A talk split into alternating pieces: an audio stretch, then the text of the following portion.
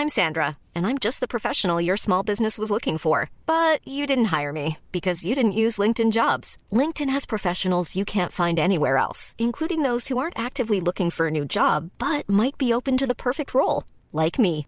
In a given month, over 70% of LinkedIn users don't visit other leading job sites. So if you're not looking on LinkedIn, you'll miss out on great candidates like Sandra. Start hiring professionals like a professional. Post your free job on linkedin.com/people today.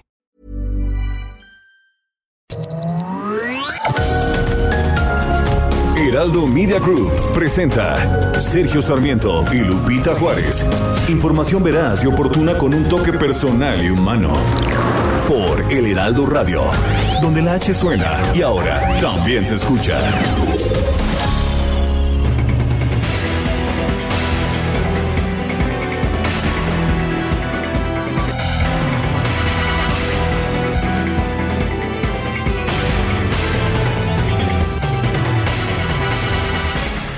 Bueno, pues por lo pronto la Suprema Corte de Justicia de la Nación ya dio entrada a la consulta que planteó el propio ministro presidente Arturo Saldívar para analizar la constitucionalidad del, ah, del, del artículo transitorio de la nueva ley orgánica del Poder Judicial de la Federación, que entre otras cosas amplía su mandato, así como el de los consejeros de la Judicatura Federal el uh, ministro presidente presentó por escrito la solicitud de la consulta. Se lo presentó al Pleno como había prometido. El tribunal ordenó enviar el caso al ministro decano, a José Fernando Franco Gonzalo. González, perdón, José Fernando Franco González Salas, para que realice el proyecto de resolución. La consulta planteada proviene de uno de los integrantes del Pleno de este alto tribunal e implica una posible interpretación y aplicación de los artículos 97 y 100 constitucionales en relación con el artículo 13 transitorio del decreto por el que se expide la ley orgánica del Poder Judicial de la Federación y la ley de carrera judicial del Poder Judicial de la Federación. Esto expresó el uh, acuerdo que dio a conocer el tribunal el, máximo tribunal de nuestra nación. Radíquese este asunto en el Pleno de la Suprema Corte y túrnese al ministro José Fernando Franco González Salas, a quien le corresponde por decanato, según el turno que para tal efecto se lleva en la Secretaría General de Acuerdos de este alto tribunal. El ministro presidente Arturo Saldívar compartió el escrito con el que solicita al Pleno de la Suprema Corte de Justicia de la Nación analizar la ampliación de su mandato, lo que se ha denominado la ley Saldívar. Y bueno, vale la pena señalar que son varios elementos los que pide se aclaren el ministro presidente, entre otras cosas, si el tribunal puede determinar sobre este caso, a pesar de que no se haya presentado una controversia constitucional, también plantea que en el proyecto se defina si esto debe ser por mayoría simple de solo seis ministros o por mayoría calificada de ocho ministros. Bueno, y finalmente si esta disposición de ampliar el mandato del ministro presidente y de consejeros de la Judicatura es una violación a los artículos de la Constitución, el 97 y el 100, que específicamente determinan otros procedimientos para eh, elegir al, al ministro presidente y a los consejeros de la Judicatura. Son las 7 de la mañana con 3 minutos, 7 con 3, hoy es martes. 15 de junio del 2021 corre el fuerte rumor que hoy es quincena y que en muchos lugares ya pagaron desde ayer. Ese es el rumor que corre, por supuesto.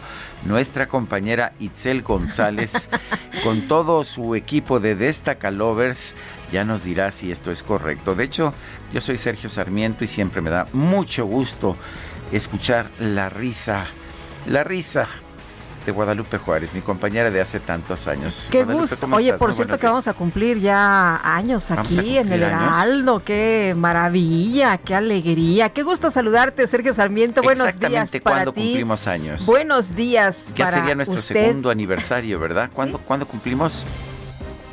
Eh, El Que, que el nadie 20 sabe. Unos dicen que el, El unos dicen 21. que el 21, otros el 23, otros el 25, otros el 28. No, pues hay que establecerlo porque va a ser feriado nacional a partir de ahora. o sea que hay que establecerlo con precisión. Ah, qué cosa, qué cosa. Oye, eso de, de la quincena se me hace muy clase mediero, ¿eh?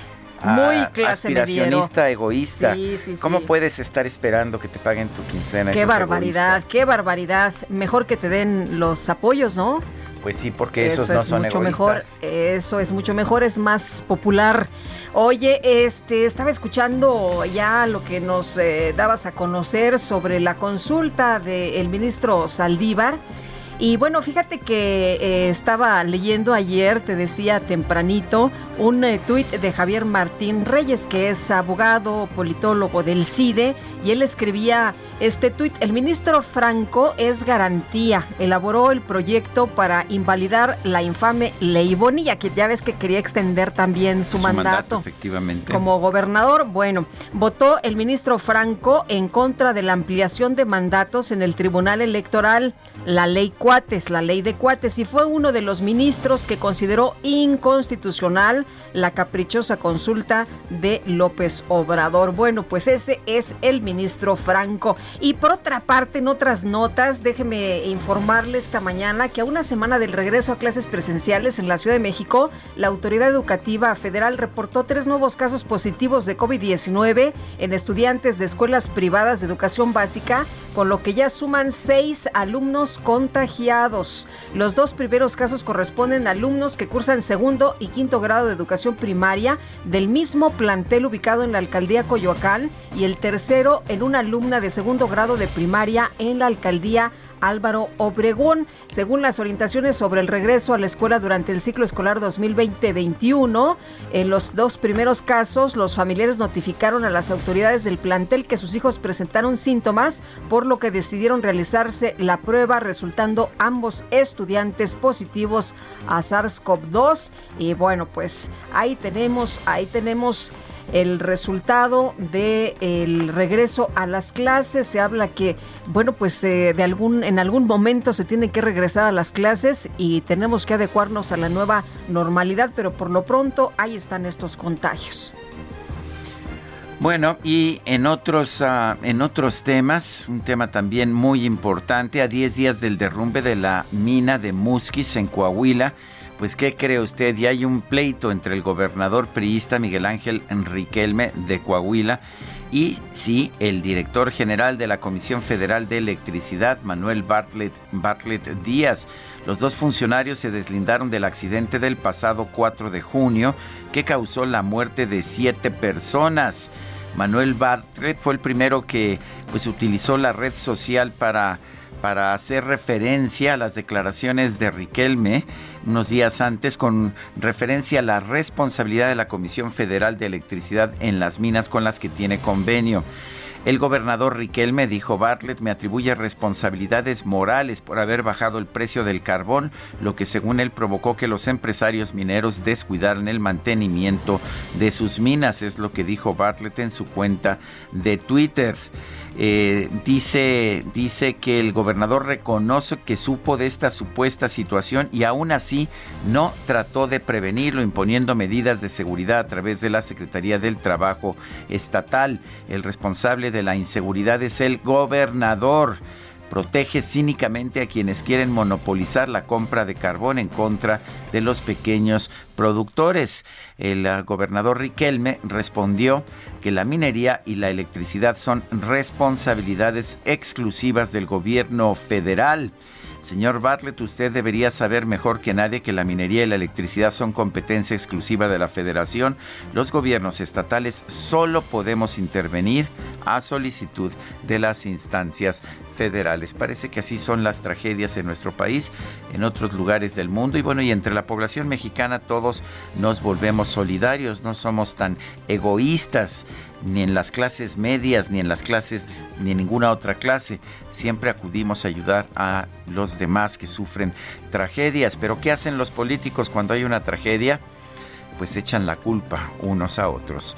Son las 7 de la mañana con 9 minutos.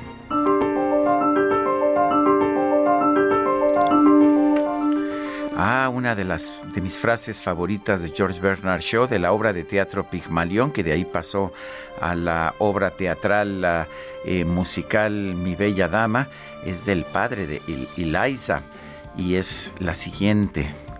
Tengo que vivir para los otros y no para mí. Esa es la moral de la clase media. Sí, George Bernard Shaw, Pygmalion.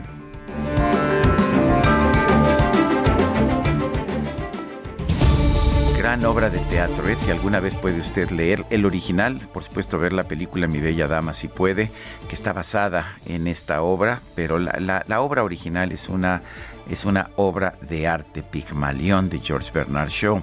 Y bueno, la pregunta, la pregunta, ya sabe usted que nos gusta preguntar. Ayer inquiríamos en este mismo espacio. ¿Piensa usted que las clases medias se dejaron engañar por la oposición?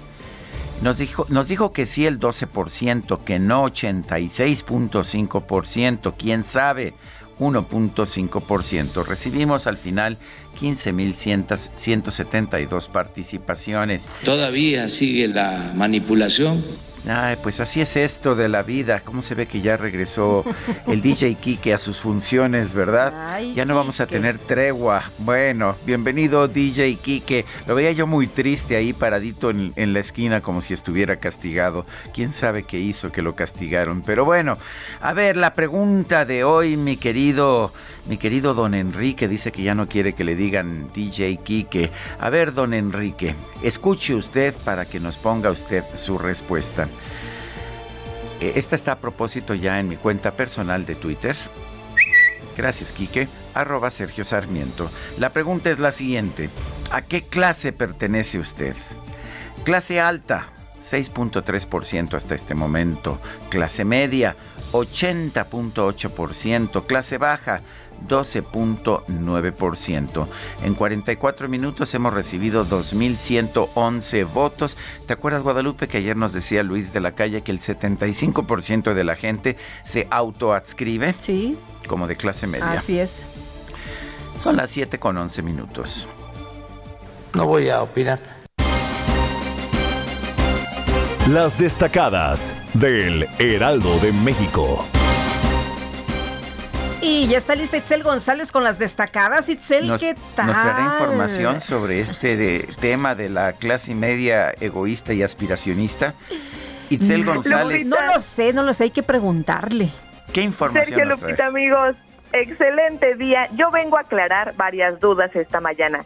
DJ Kike ya está trabajando porque dice que si no lo ven trabajando no cobra porque hoy es quincena. Ah. Así que por supuesto que se nos puso vivo ahí en los controles para que le pongan palomita de asistencia y le depositen la quincena de hoy. Y también la otra, nuestro aniversario es el 25 de junio de este año. Cumplimos dos años al aire. Así que ya saben, eh, Torre Carrachin, Insurgente Sur, para cualquier pastelito, gelatina, cualquier detalle es bienvenido para esta humilde producción que le sirve de lunes a viernes desde las 7 de la mañana Así que Sergio Lupita, ¿están preparados para el festejo? Mi querida Itzel, eh, pues tú trabajarás de lunes a viernes de 7 a 10. Yo lo que veo es que todo el mundo aquí trabaja como casi las 24 horas, que todo el día están mandando mensajes y todo el día están preparando entrevistas y todo el día están haciendo y trabajo. sábados y domingos. También sábados y domingos. Creo que los sábados descansan. ¿eh? Yo no los La dejo verdad es que Sí, es un trabajo 24/7, pero es un trabajo que nos gusta y lo hacemos con muchísimo gusto para que usted esté siempre bien informado. La que sigue, por favor. Pues sí, ya. Ya está molesta la productora, dice que ya nos quedan 13 minutos. Ya, los exhibí, ya exhibí que nos pone a trabajar 24/7, ni modo, pues hay que seguir trabajando, así que comenzamos con las destacadas del Heraldo de México. En primera plana, Miscelánea 2022. SAT busca 200 mil millones de pesos adicionales. La jefa Raquel Buenrostro asegura que el ajuste contempla llegar a 500 mil millones de pesos en el mediano plazo sin tocar a los asalariados. País, agenda legislativa, obligados a negociar. Morena requiere de 53 votos de la oposición para asegurar las reformas constitucionales que busca aprobar en el próximo periodo de sesiones en San Lázaro. Ruta 2021, oposición, crean unión de alcaldías, van por mejor diálogo con el gobierno y un presupuesto equitativo. Ciudad de México, clases en aulas, suman seis contagios de alumnos. Los cinco planteles donde estudian los jóvenes decidieron cerrar y seguir con las lecciones a distancia. Estados ven irregularidades, deciden impugnar comicios. Candidatos en Guerrero y Campeche anuncian pugna en tribunales. Orbe, suroeste, sequía, alarma a Estados Unidos. El problema, que lleva más de 20 años en esa zona de Estados Unidos, también afecta al territorio mexicano. Meta Copa América 2021. Amargan debut. Argentina se topa con Chile, su coco de los últimos tiempos, que le saca el empate. Y finalmente, en mercados falta materia prima, escaso crudo para Deer Park. El país no va a producir lo suficiente para alimentar el sistema de refinación. Sergio Lupita, amigos, hasta aquí las destacadas del Heraldo. Feliz martes. Itzel, muchas gracias. Buen día. Son las 7 con 15 minutos. Vamos a un resumen de la información más importante de este martes 15 de junio de 2021. La Suprema Corte de Justicia admitió a trámite el proceso de consulta extraordinaria presentado por el ministro presidente Arturo Saldívar para determinar la forma de proceder ante la reforma al Poder Judicial. El caso fue turnado al ministro decano José Fernando Franco González Salas para que realice el proyecto de resolución.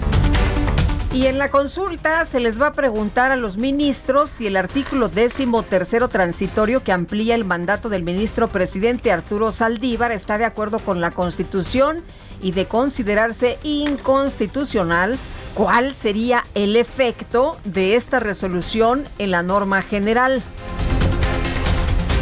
Por otro lado, la Suprema Corte informó que el próximo 28 de junio va a discutir el proyecto que propone invalidar con efectos generales la prohibición para que el gobierno federal autorice el consumo individual de cannabis con fines recreativos. Además, el máximo tribunal comenzó el análisis de la constitucionalidad de la Ley Nacional de Extinción de Dominio que establece los casos y procedimientos en los que el gobierno puede disponer de los bienes asegurados de personas bajo investigación. La Secretaría de Gobernación firmó un convenio de colaboración con la Unidad de Inteligencia Financiera para intercambiar información a fin de combatir actos de corrupción en juegos con apuestas y sorteos y para el control, verificación y revisión migratoria. La titular del Servicio de Administración Tributaria, Raquel Buenrostro, anunció que en septiembre se va a presentar la reforma fiscal junto con el paquete económico 2022, la cual tendría un nivel de miscelánea fiscal y no aumentaría los impuestos. Nosotros creemos ahorita que la política de no incremento de impuestos es sustentable, entonces la reforma fiscal sí va, sí es sustentable. No sería una reforma fiscal en el sentido tradicional, porque no implica aumento de tasas, pero sí va a haber modificaciones. Lo que está buscando es justicia fiscal y que todo el mundo pague lo que tenga que pagar, ni más ni menos. De hecho, la idea sería meterlo como miscelánea fiscal en principio. A ocho semanas de quedar libre en los Estados Unidos, el ex líder del cártel de Tijuana, Eduardo Arellano Félix, obtuvo una suspensión provisional para evitar ser detenido en México por delitos que no ameriten prisión preventiva oficiosa. El fiscal general de Baja California, Guillermo Ruiz Hernández, informó que entre las personas que cometieron delitos electorales el pasado 6 de junio en la entidad, había sicarios y objetivos prioritarios de las autoridades estatales. El Instituto Electoral del Estado de Colima entregó constancia de mayoría a la candidata de la coalición Morena Nueva Alianza al gobierno de la entidad, Indira Vizcaíno. Y el morenista Miguel Ángel Navarro recibió la constancia de mayoría que lo acredita como gobernador electo de Nayarit. El canciller Marcelo Ebrard difundió un artículo titulado Las elecciones en México demuestran una democracia sólida. Es un artículo que publicó en el Washington Post allá en los Estados Unidos, en el que asegura que en los pasados comicios se registró una clara victoria del presidente López Obrador. Y la jefa de gobierno de la Ciudad de México, Claudia Sheinbaum, aseguró que mantiene un buen trato con el canciller Marcelo Ebrard señaló que no va a caer en una confrontación por el tema de la tragedia en la línea 12 del metro. Mi relación con él es muy buena y que quede claro, para mí este no es un tema político, de ninguna manera. Es más, sería mezquino, lo dije desde el primer día, hacer de esto un tema político. A mí lo que me mueve es la verdad, me mueve la justicia y me mueven las víctimas. Y sobre todo creo que a todos nosotros, a todos los que vivimos en esta ciudad, lo que queremos pues es eh, la verdad y la operación de la línea 12, pero de forma segura, de forma segura. Bueno, ayer el presidente decía que querían echar a pelear a Claudia Sheinbaum y a Marcelo Ebrard, pero pues que ahí estaba Tatiana, Tatiana Cloutier, que estaba Esteban Moctezuma, que estaba Juan Ramón de la Fuente, ¿no? Y ya de inmediato dijeron, ya empezó la pasarela de, de aspirantes. ¿Cómo la ves tú, pues Parecía, Lo decías tú ayer, ¿no? Lo decía yo ayer, pues parece que el presidente ahí ya... También lo dice Marta Naya en su columna de En su columna de esta mañana, por supuesto. Bueno, pues parece que ya lanzó su pasarela el presidente para la sucesión y que incluiría, digo parece porque pues no dijo que es la pasarela, pero dijo quieren poner a pelearlos. Sonó. Son cinco, ¿verdad? Cinco dijiste, son Claudia Sheinbaum, Marcelo Ebrar, Juan Ramón de la Fuente, Esteban Moctezuma y Tatiana Cloutier. Bueno, el ex jefe de gobierno de la Ciudad de México, Miguel Ángel Mancera, aseguró que todos los trabajos de mantenimiento que realizó, realizó su gobierno al sistema de transporte colectivo están especificados en archivos de distintas instituciones. Cada uno de los pasos que se dio, cada una de las acciones que se tomó, eh, pues se hizo en el marco tanto de la información que se tenía por parte de empresas internacionales que dictaminaron, como de los expertos mismos con los que cuenta el metro. Es decir, el metro cuenta con personal altamente calificado también que están pendientes eh, de manera eh, permanente. Entonces, por eso yo reitero que toda la información de lo que se ha realizado está en los archivos, está en las bitácoras, es, es información que se tiene ahí bueno, Miguel Ángel Mancera, quien señaló Marcelo Ebrard de tener una probable responsabilidad, ¿no? Porque dijo, a ver, ¿qué pasó con el mantenimiento? Pues ahí está la respuesta de Mancera. El director de la Comisión Federal de Electricidad, Manuel Bartlett, denunció que el gobernador de Coahuila, Miguel Riquelme, pudo evitar el derrumbe de la mina de carbón de Musquis. Afirmó que al proteger a los empresarios mineros, estos han destinado menos recursos al mantenimiento.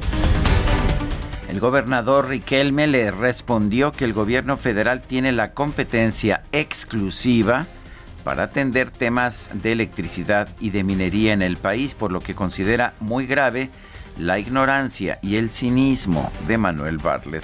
Las secretarías de Economía, del Trabajo y de Gobernación se comprometieron a trabajar para lograr la reapertura de la mina San Rafael, ubicada en Cozalá, Sinaloa, cuyas operaciones se encuentran detenidas desde enero del 2020. El Sindicato Nacional de Trabajadores del Seguro Social comenzó el proceso de legitimación del contrato colectivo de trabajo.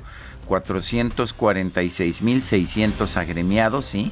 Son los que están afiliados a este Sindicato Nacional de Trabajadores del IMSS, votarán para decidir si avalan o no sus condiciones laborales. Este lunes llegó a México el secretario de Seguridad Nacional de los Estados Unidos, Alejandro Mayorkas, para abordar con funcionarios del gobierno federal temas como migración y la reapertura de la frontera común.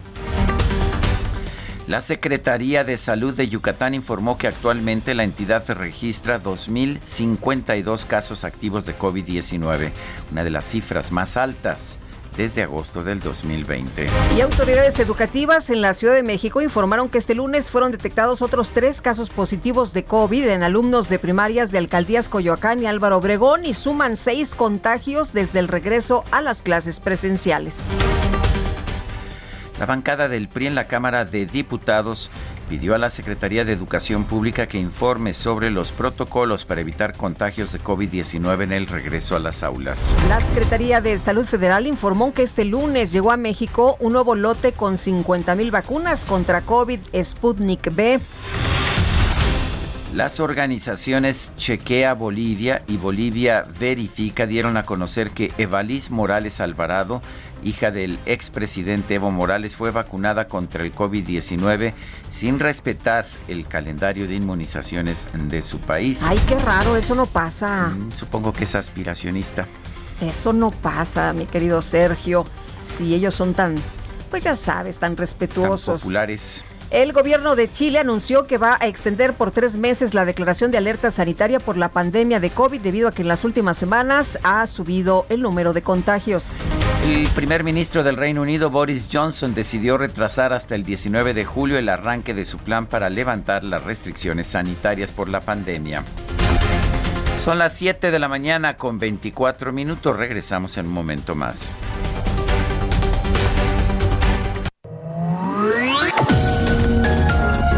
Sergio Sarmiento y Lupita Juárez quieren conocer tu opinión, tus comentarios o simplemente envía un saludo para ser más cálida esta mañana. Envía tus mensajes al WhatsApp 5520 109647.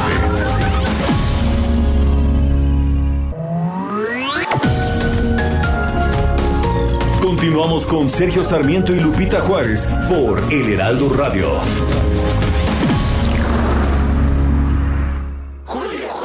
No me hables en ese tono. Pues para cambiar el tono, habla Soriana, con todos los tintes fijadores, modeladores y tratamientos capilares que pongo al 3x2. Sí, tintes y fijadores al 3x2. En tienda o en línea, tú pides y Julio Regalado manda. Solo en Soriana. A junio 22. Aplican restricciones. La Asamblea General de las Naciones Unidas designó el 15 de junio como el Día Mundial de Toma de Conciencia del Abuso y Maltrato en la Vejez. Esta fecha representa el rechazo a los abusos y sufrimientos a los que son sometidos muchos adultos mayores. El maltrato, definido por la Organización Mundial de la Salud, es la acción única o repetida o la falta de respuesta apropiada que ocurre dentro de cualquier relación donde exista una expectativa de confianza y la cual produce un daño o angustia a una persona anciana. En este sentido, la Organización Mundial de la Salud establece que en los países en vías de desarrollo, una persona adulta mayor es aquella que tiene 60 años de edad, mientras que en un país desarrollado es alguien que ha cumplido 65. La violencia hacia los adultos mayores se manifiesta en forma de maltrato físico, psicológico, sexual o financiero, o como negligencia y abandono.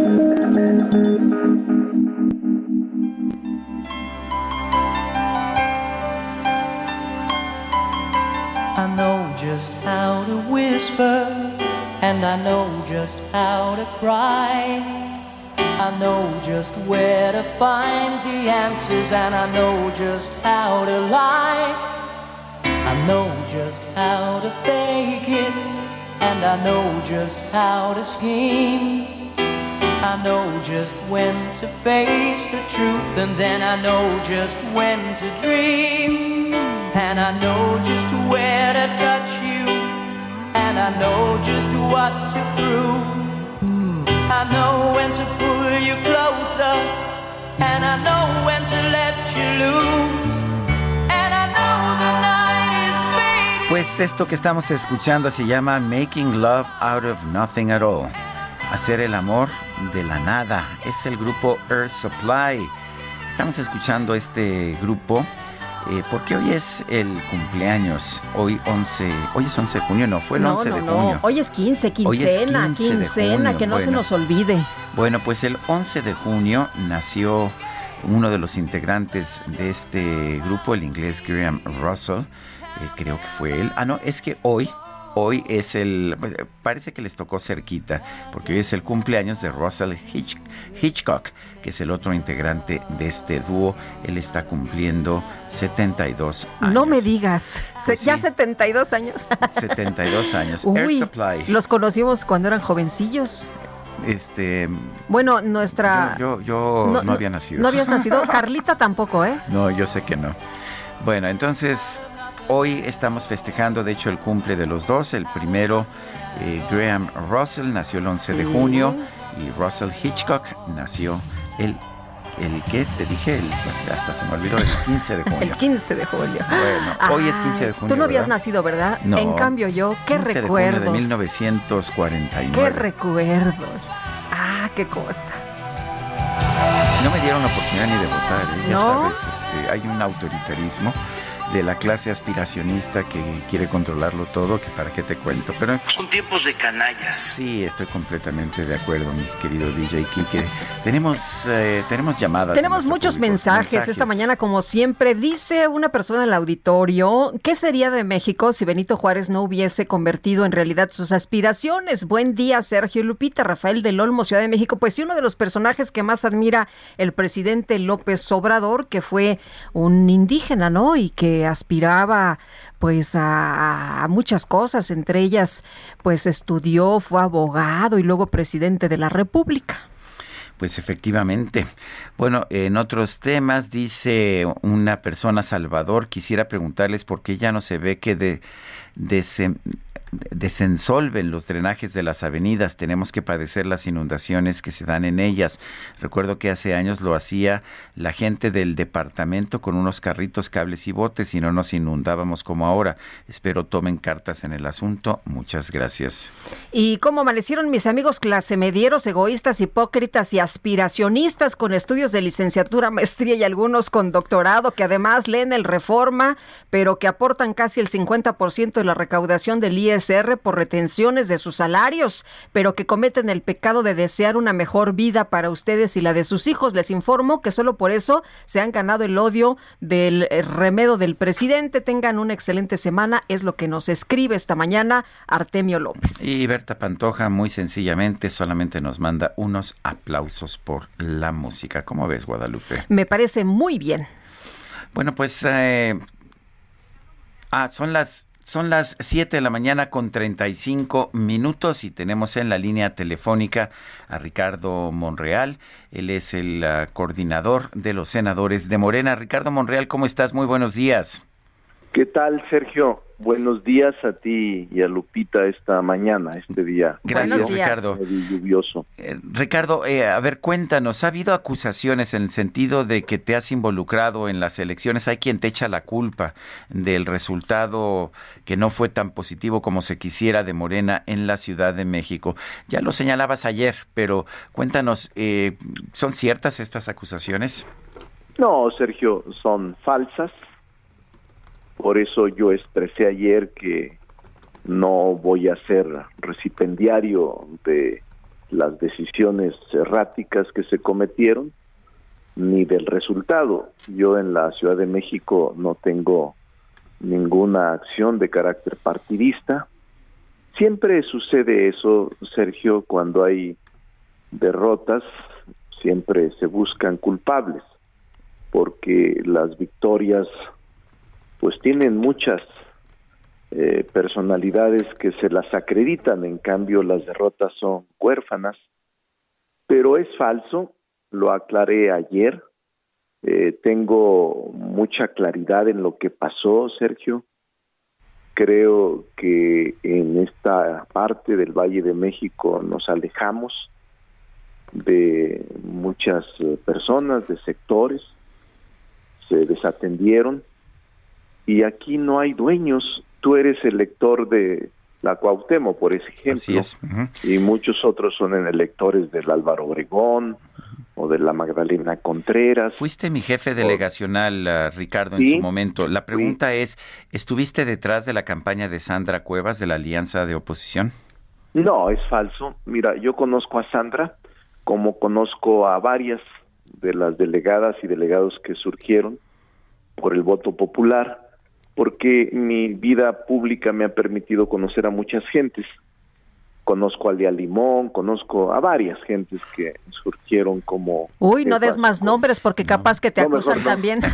También. Bueno, nos conoces Pero- a mí y a Lupita, ¿eh? Porque, Ah, también a ti, porque, pero porque bueno una es Zacatecana y el, y, y el otro es de la, de la alcaldía Ya, Cuauhtémoc. ya no voy a dar nombres, pero conozco a todos porque soy un hombre que participa, platica con todos. Mi trabajo es ese en el Senado de la República. La conozco hace varios años, Sergio a Sandra.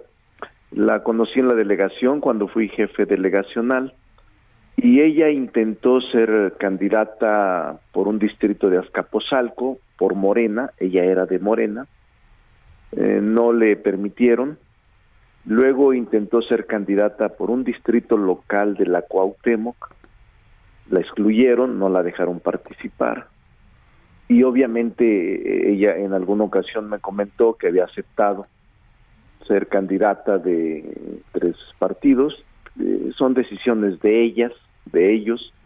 Y otra cosa, la Ciudad de México, los electores de la Ciudad de México no tienen dueño.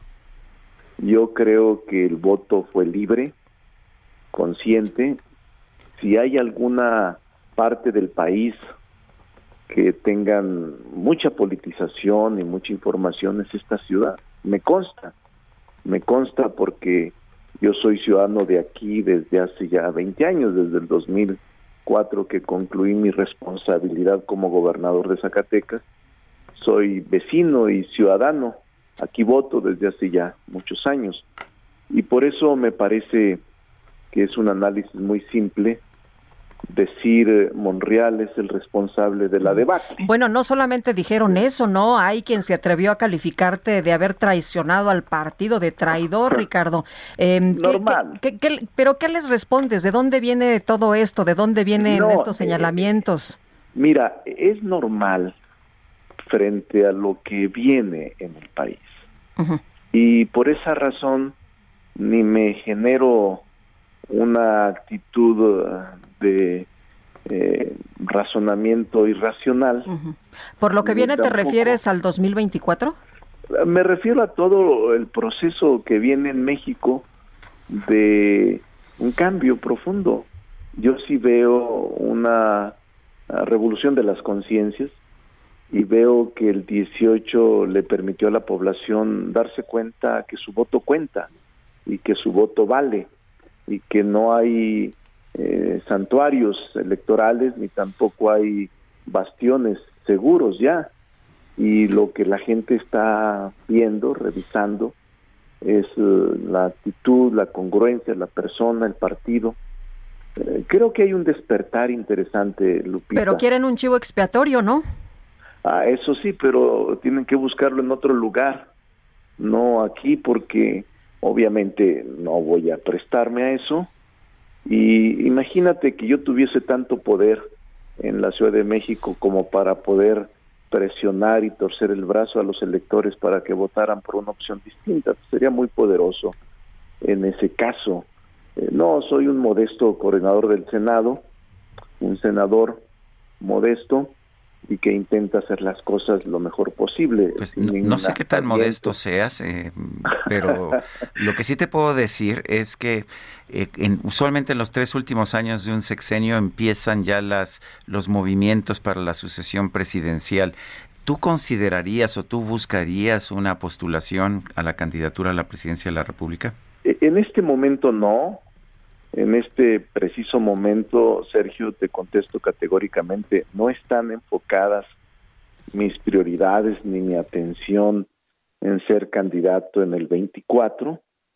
No estoy en este momento metido en esta dinámica de buscar la candidatura porque me parece a destiempo, me parece que todavía falta mucho mucho espacio y mucho ritmo político y quisiera esperar los tiempos que serán dos años más y enfocarme a mi trabajo en el Senado, que tenemos una agenda legislativa muy complicada, compleja frente a la nueva realidad que vive el país. Ayer el presidente hablaba de lo que parece su lista de candidatos para el 2024 y mencionaba a Ebrard, eh, a pesar de toda la situación que está enfrentando por el tema de la línea 12, a Claudia Sheinbaum, a Tatiana Cloutier, a Esteban Moctezuma y a Ramón de la Fuente. ¿No te mencionaba a ti? ¿Te provoca alguna inquietud? Ninguna, Lupita. Puede mencionar él porque es su derecho a todo el gabinete. No tengo ningún problema con eso el trabajo es el que vence todo y yo tengo como el lema del escudo de Zacatecas, ¿no? Así es, el trabajo todo lo vence y seguramente Si deseo participar y si participo en el proceso, lo haré en su momento, pero me parece que incluso el que en este momento se arrojen nombres eh, es en detrimento del propio desarrollo de la función. No, no me distraigo en eso y es su derecho del presidente, puede nombrar a todos los secretarios como probables sucesores. También ayer eh, leí que este mi compañero diputado Fernández Noroña también ya se apuntó para suceder al Ejecutivo Federal. Yo, recuerdo que se había apuntado, como dicen por ahí, desde endenantes, como dicen las, las, clases medias. Sí, sí, desde endenantes. Entonces seguramente va a ser un eh, proceso muy movido, pero no me come la prisa, no me precipito. Conozco bien el ritmo de la política, me precio de conocer bien el ambiente partidista y de conocer bien también los movimientos políticos que se han suscitado, dado que he estado participando en los últimos 40 años en ellos como servidor público. Entonces no estoy de ninguna manera precipitado, apresurado, desesperado y esperaré los tiempos. Y no me molesta nada de que no se me mencione en ninguna parte. Al contrario, me permite trabajar con comodidad y sin ninguna presión en este trabajo tan importante que es el Senado de la República. Eh, hablabas hace un momento de la nueva composición de las cámaras y sobre pues este trabajo intenso que tendrá que realizarse. ¿Cómo ves las negociaciones? ¿Cómo ves eh, la nueva composición de las cámaras? Mira, no me parece mal el resultado, me parece bueno, dada la experiencia que hemos eh, sentido y que hemos ah, acumulado por las elecciones intermedias de presidentes de la República, donde han perdido hasta más de 30 puntos porcentuales de sus cámaras. Ahora se conserva la mayoría absoluta, 280 quedará el número de diputados de Morena y sus aliados, suficientes como para poder tener las reformas que faltan en este proceso que estamos viviendo. No me preocupa, ah, Lupita, pero sí es una nueva realidad. Habrá una nueva correlación de fuerzas en la Cámara de Diputados. El Senado se mantiene como hace tres años, dado que no sufre ningún cambio eh, legislativo ni tampoco de espacios. Entonces, yo creo que vamos a tener que trabajar más en el consenso eh, vamos a tener que trabajar más en la construcción de leyes. Eh, hay un instrumento indispensable en la Cámara de Diputados que es el que todos estaban siguiendo, que es el presupuesto de ingresos y la ley de ingresos que se ha anunciado alguna reforma fiscal. Son dos documentos económicos y financieros trascendentes para la vida del país año con año. Y ese aparente, aparentemente está salvo, Lupita, es decir, eh, se requiere mayoría simple, 251, eh, y Morena con sus aliados los tiene. Así es de que ese sería uno de los temas de preocupación, pero está salvado. Hay otros temas de la agenda legislativa que será motivo de mucho diálogo, mucho trabajo, mucho acercamiento con los grupos parlamentarios ya no es nada fácil en las cámaras, Lupita y Sergio. Se tiene que discutir mucho, muchas horas de diálogo. Cada ley, cada artículo, cada modificación constitucional tiene horas y horas de discusión, de deliberación y finalmente de acuerdo para su aprobación. Así será ya en el futuro. No hay dictámenes eh, previos aprobados, hay dictámenes que tienen una profunda discusión. Ricardo, eh, ¿van a buscar algún extraordinario? ¿Van a tratar de hacer algo antes de que termine la sexagésima cuarta legislatura? Eh, o, o simple y sencillamente ya vamos a esperar hasta el nuevo periodo ordinario de septiembre? No, Sergio, este, he estado conversando con los coordinadores de grupos parlamentarios desde la semana pasada y la mayor parte de ellos han dicho que no tienen eh, ninguna intención por parte de su grupo de ir a un extraordinario. eh, dado que en la permanente requerimos dos terceras partes para convocar, eh, no tenemos tampoco materia en este momento urgente que nos obligara o nos empujara a tener un periodo extraordinario. No creo que lo haya hasta el primero de septiembre que abre la nueva legislatura. quiere decir, pues, que seguiremos en la comisión permanente eh, como representante del Congreso y no lo, no veo eh, un periodo extraordinario en estos dos meses que restan. Ricardo Monreal, coordinador de los senadores de Morena, gracias por conversar con nosotros esta mañana. No, al contrario, para servirlos. Buenos días. Gracias, buenos días.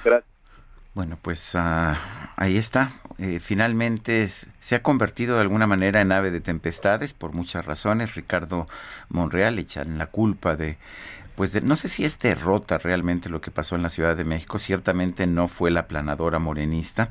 Eh, pero de que se esperaba Morena otros resultados aquí en la ciudad. se están echando culpas y yo lo que me dice la experiencia, y creo que veo yo una actitud ahí muy interesante de Ricardo Monreal, lo que hay que hacer es leer los resultados pues primero, porque hay mensajes. Esta idea de que los votantes son muy tontos y si no votan por mi partido es porque pues porque son muy egoístas y son muy tontos, pues o se dejan engañar por The Economist, porque todos leen, todos leen. en The Economist, pues me parece, a propósito, ayer un artículo muy bastante positivo en el Financial Times, este sí no lo mencionó el presidente, de Michael Stott. Michael Stott es el editor para eh, temas de América Latina, un graduado con maestría en la Universidad de Cambridge que habla perfecto portugués, español, ruso, no sé cuántos idiomas habla, y que dice, a ver, atención, algo está haciendo el presidente Andrés Manuel López Obrador, porque mientras hay rebeliones en Chile, rebeliones en Colombia, situaciones muy complicadas eh, también en, en Brasil,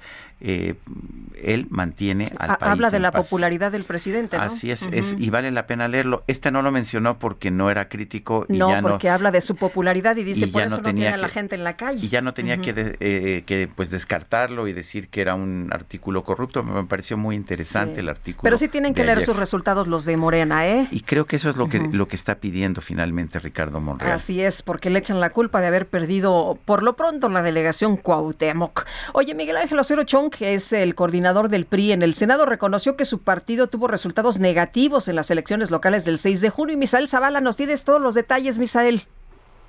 Buenos días, Lupita. Buenos días, Sergio. Efectivamente, como bien lo comenta Lupita, ayer el coordinador del PRI en el Senado, Miguel Ángel Osorio Chong, sostuvo una reunión privada con la bancada de su partido en el Senado de la República. Tras esta reunión, dio un breve mensaje a medios de comunicación en el que el senador priista calificó como complejo los resultados de las elecciones del pasado 6 de junio, pues si bien en lo general dijo que la Cámara de Diputados, el Partido Revolucionario Institucional avanzó, el no haber ganado tampoco ninguna de las ocho gubernaturas en las que se tenía presencia, pues no es el resultado esperado.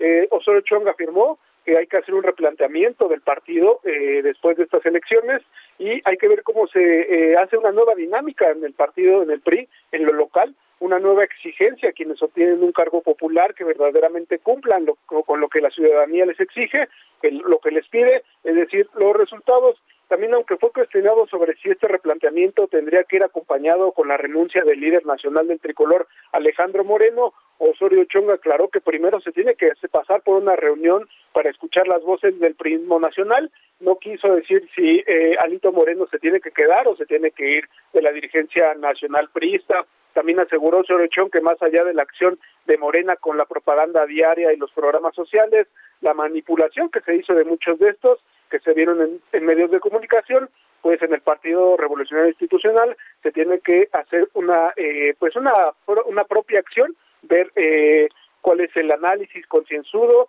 y tomar eh, las propias decisiones después de estas elecciones del 6 de junio. Dijo que eso es importante, que van a hacer un replanteamiento y esperarán los próximos días un encuentro nacional priista para ver qué es lo que sigue para las elecciones venideras. Sergio Lupita, esta es la información. Misael, muchas gracias. Buenos días. Gracias, buenos días. Efectivamente, pues todo el mundo tiene que hacer un análisis, ¿no? De qué fue lo que pasó en estas elecciones y ver cómo pues se van a preparar para lo que viene, para el 2024. Efectivamente, son las siete con tres minutos. Ayer los senadores del Partido Verde respaldaron a su coordinador, el senador Manuel Velasco Coello, quien planteó, quien planteó entablar un diálogo con todas las fuerzas políticas para construir un gran acuerdo nacional se pronunciaron por evitar que las instituciones del gobierno se utilicen como brazos políticos. Bueno, y entre otras cosas, pues dijeron que que hay que replantear su papel en el legislativo con la finalidad de abonar a la unidad de los mexicanos. El Partido Verde se ha quejado, vale la pena eh, señalar de que se de que el, organizaciones como el SAT están siendo utilizados como herramientas de presión política. Esto después de que se dio a conocer que el gobierno del Partido Verde en Chiapas pues había cometido muchas irregularidades en el uso del gasto público.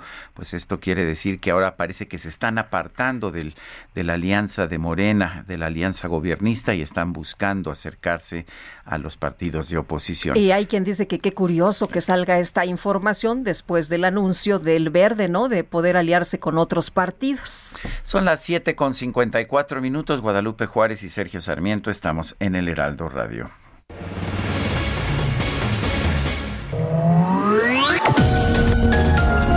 Sergio Sarmiento y Lupita Juárez quieren conocer tu opinión, tus comentarios o simplemente envía un saludo para ser más cálida esta mañana.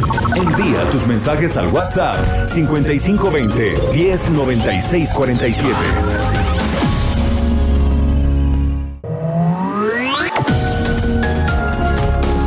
Continuamos con Sergio Sarmiento y Lupita Juárez por El Heraldo Radio.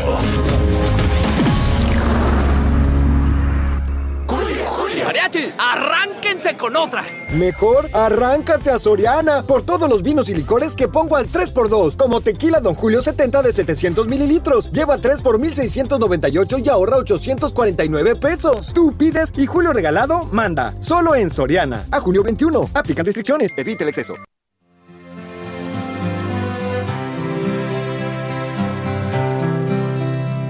I'm lying alone with my head.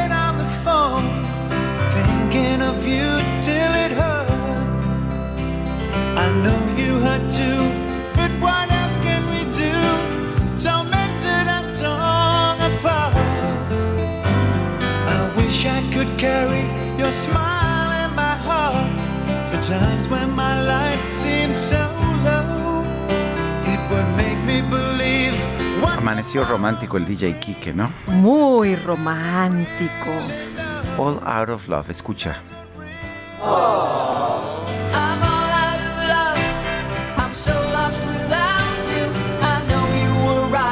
I'm all out of love. Estoy ya sin amor. Estoy tan perdido sin ti. Es Air Supply, formado por, por dos, dos uh, cantantes de soft rock, el inglés Graham Russell y el australiano Russell Hitchcock.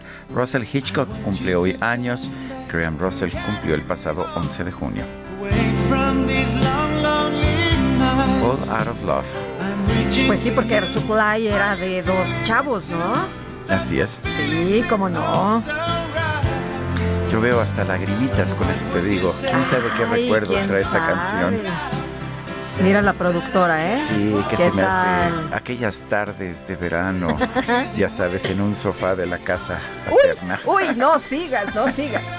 Oye, a mí me regalaron el disco, ¿eh? Cuando se regalaban discos, regaló? me regaló un, un ahora pretendiente. ahora te mandan el link. Ahora me mandan el link. Pero antes, cuando se regalaban discos, oye, que se oye como si fuera hace mucho tiempo, pero no, ¿eh? Ay, este, ¿te acuerdas de, los, de los discos estos negros? Un LP. Este... un LP. Un LP. Bueno, vamos con mensajes de nuestro público antes de que la nostalgia nos despedace. Uy, buen día, dice Leticia Ortega. Le tiene miedo a la clase media porque de ahí siempre surgen los cambios. Los clásicos decían que las revoluciones parten de la clase media. Qué bueno que lo eh, dice, qué bueno que lo entienda. Bueno, y dice por otra parte, otra persona, tengo 50 años, tengo un comentario, pero soy de otro estado, tengo unos meses acá en México y no me quisieron vacunar porque no tengo credencial de acá, ¿qué puedo hacer? Creo que lo que necesita es esa... Creo que aunque tenga la credencial de elector de otro lugar, si presentas una eh, un comprobante de domicilio. Es muy difícil. Pues sí, pues entonces es muy mala idea porque significa que se mantiene una gran cantidad de personas con la posibilidad de contagiar. Allá en los Estados Unidos, cuando Donald Trump trató de prohibir que los inmigrantes ilegales, que los extranjeros pudieran ser vacunados, eh, las autoridades de salud lo que respondieron fue muy sencillo.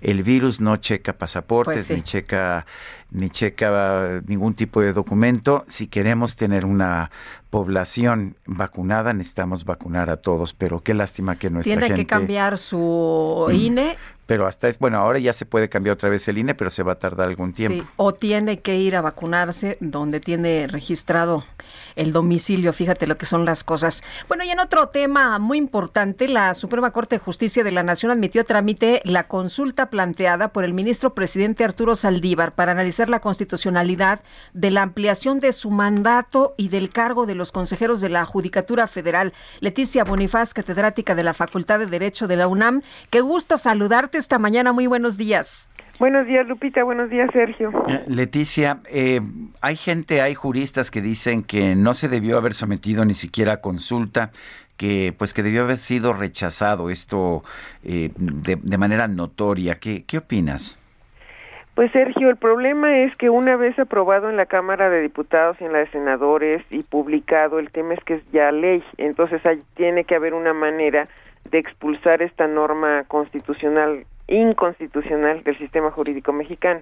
Entonces, una vía es la acción de inconstitucionalidad que van a impulsar los diputados, que ya lo dijo Marta Tagle ayer, un 33%, y otra vía es esta que la ley orgánica prevé de que hay una invasión de competencias al Pleno de la Suprema Corte y es la consulta que presenta el ministro Saldívar. Si no se pudo detener a tiempo, no queda más hoy que estas dos opciones y la que ayer empezó a caminar y que se turnó la, a la ponencia del ministro Franco es esta de que el propio pleno de la Corte diga si es constitucional o no esta reforma.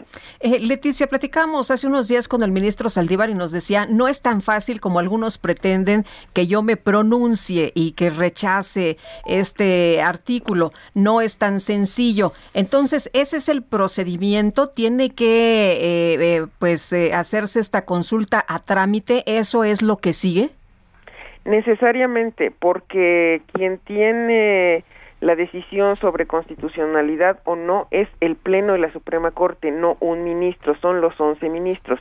Desde mi punto de vista, diez, porque para mí sigue siendo que el ministro Saldívar debe excusarse porque es una norma que le beneficia a él directamente o que le perjudica a él directamente. Aunque ya dijo que él va a votar, ¿no? Él dijo que va a votar, eh, pues vamos a ver qué dicen sus pares, pero lo importante es que hay 11 ministros que deben tomar esta decisión de esta consulta a trámite. El ministro ponente va a ser el ministro Franco, que deja la Suprema Corte a finales de este año y que ha tenido ya pronunciamientos muy claros respecto de la ley Bonilla, respecto de ampliación de mandato de los eh, integrantes del Tribunal Electoral. Entonces ya tenemos antecedentes que nos pueden permitir saber cómo viene eh, posiblemente el proyecto del ministro Franco.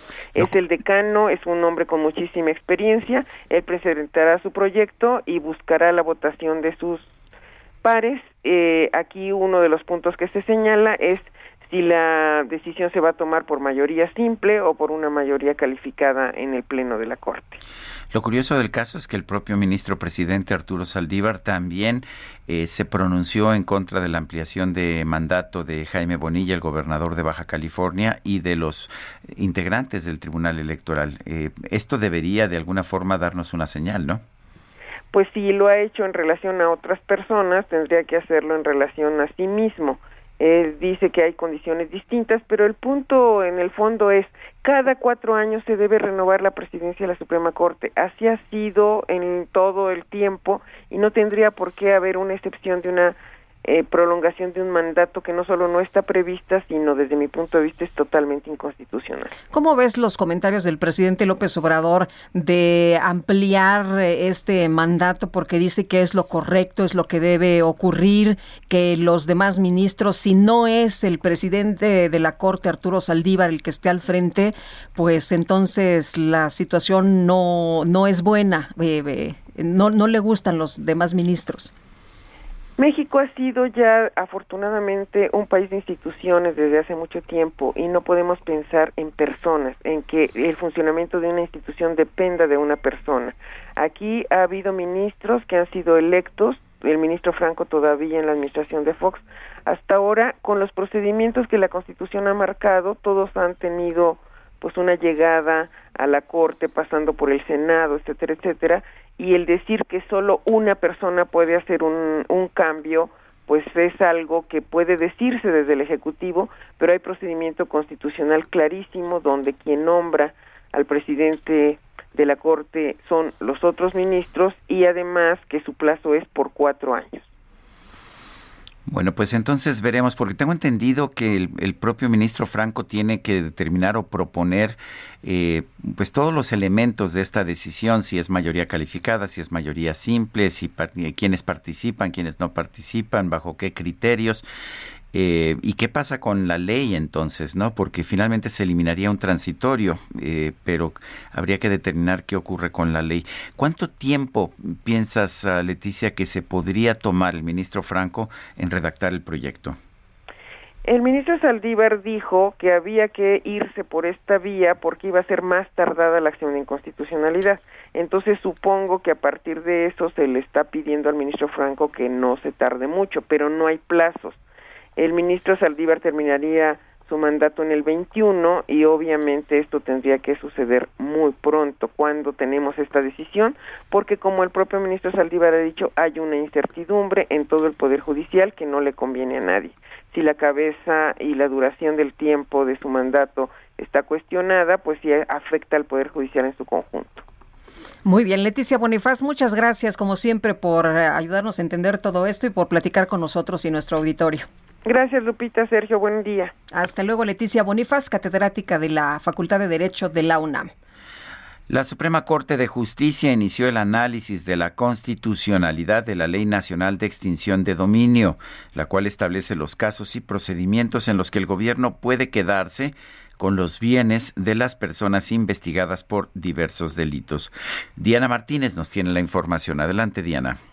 Así es, Sergio Lupita, muy buenos días. La Suprema Corte de Justicia de la Nación comenzó la revisión de la acción de inconstitucionalidad que presentó la Comisión Nacional de los Derechos Humanos contra la Ley Nacional de Extinción de Dominio. El Pleno del máximo tribunal del país invalidó porciones del artículo primero que remiten al Código Penal Federal para que proceda la extinción de dominio, pues según los ministros, al señalar solamente los casos previstos en la legislación federal, la norma violaba el artículo 22 constitucional que no limita la figura a delitos federales. De acuerdo con los ministros, al invalidar estas disposiciones debe entenderse que los delitos mencionados se refieren al fuero federal y al local. Además, la Corte invalidó el segundo párrafo del artículo quinto que establece que la información que obtenga el Ministerio Público para la preparación de la extinción de dominio será reservada hasta que sea presentada ante la autoridad judicial. Los integrantes del máximo tribunal del país determinaron que es una medida sobreinclusiva que de manera general y total prohíbe el acceso a la información que obtenga la autoridad ministerial. Diana Martínez, gracias por este reporte. Son las 8 de la mañana con 12 minutos. Nueva ruta a Bogotá saliendo de Ciudad de México. Vuela desde 42 dólares. Viva Aerobús. El pronóstico del tiempo. Sergio Sarmiento y Lupita Juárez. ¿Y cómo nos va a tratar el clima en las próximas horas? Berenice Peláez, hemos tenido mucha neblina y mucha lluvia. Cuéntanos. Así es, Lupita y Sergio, los saludo con gusto y les informo que este día una zona de baja presión con probabilidad de desarrollo ciclónico va a permanecer sobre el suroeste del Golfo de México y en interacción con la aproximación de la onda tropical número 3 sobre el sureste del país va a provocar lluvias muy fuertes e intensas con descargas eléctricas en los estados de Oaxaca, Chiapas, Puebla, Tabasco y en la península de Yucatán, además de lluvias puntuales extraordinarias, esto es con acumulados de 250 milímetros en 24 horas en el sur de Veracruz. Asimismo, el aporte de humedad generado por la zona de convergencia intertropical hacia el occidente, centro y sur del territorio nacional va a ocasionar intervalos de chubascos con lluvias fuertes en el occidente y centro del país. Por otra parte, un canal de baja presión en interacción con inestabilidad en la atmósfera superior sobre el noroeste del país va a generar lluvias con chubascos en Durango, Sinaloa y Nayarit. Respecto al pronóstico de viento, tendremos rachas de 50 a 60 kilómetros por hora en Sonora, Chihuahua, Coahuila, Nuevo León, San Luis Potosí, Zacatecas, Aguascalientes, Guanajuato, Veracruz y la península de Yucatán.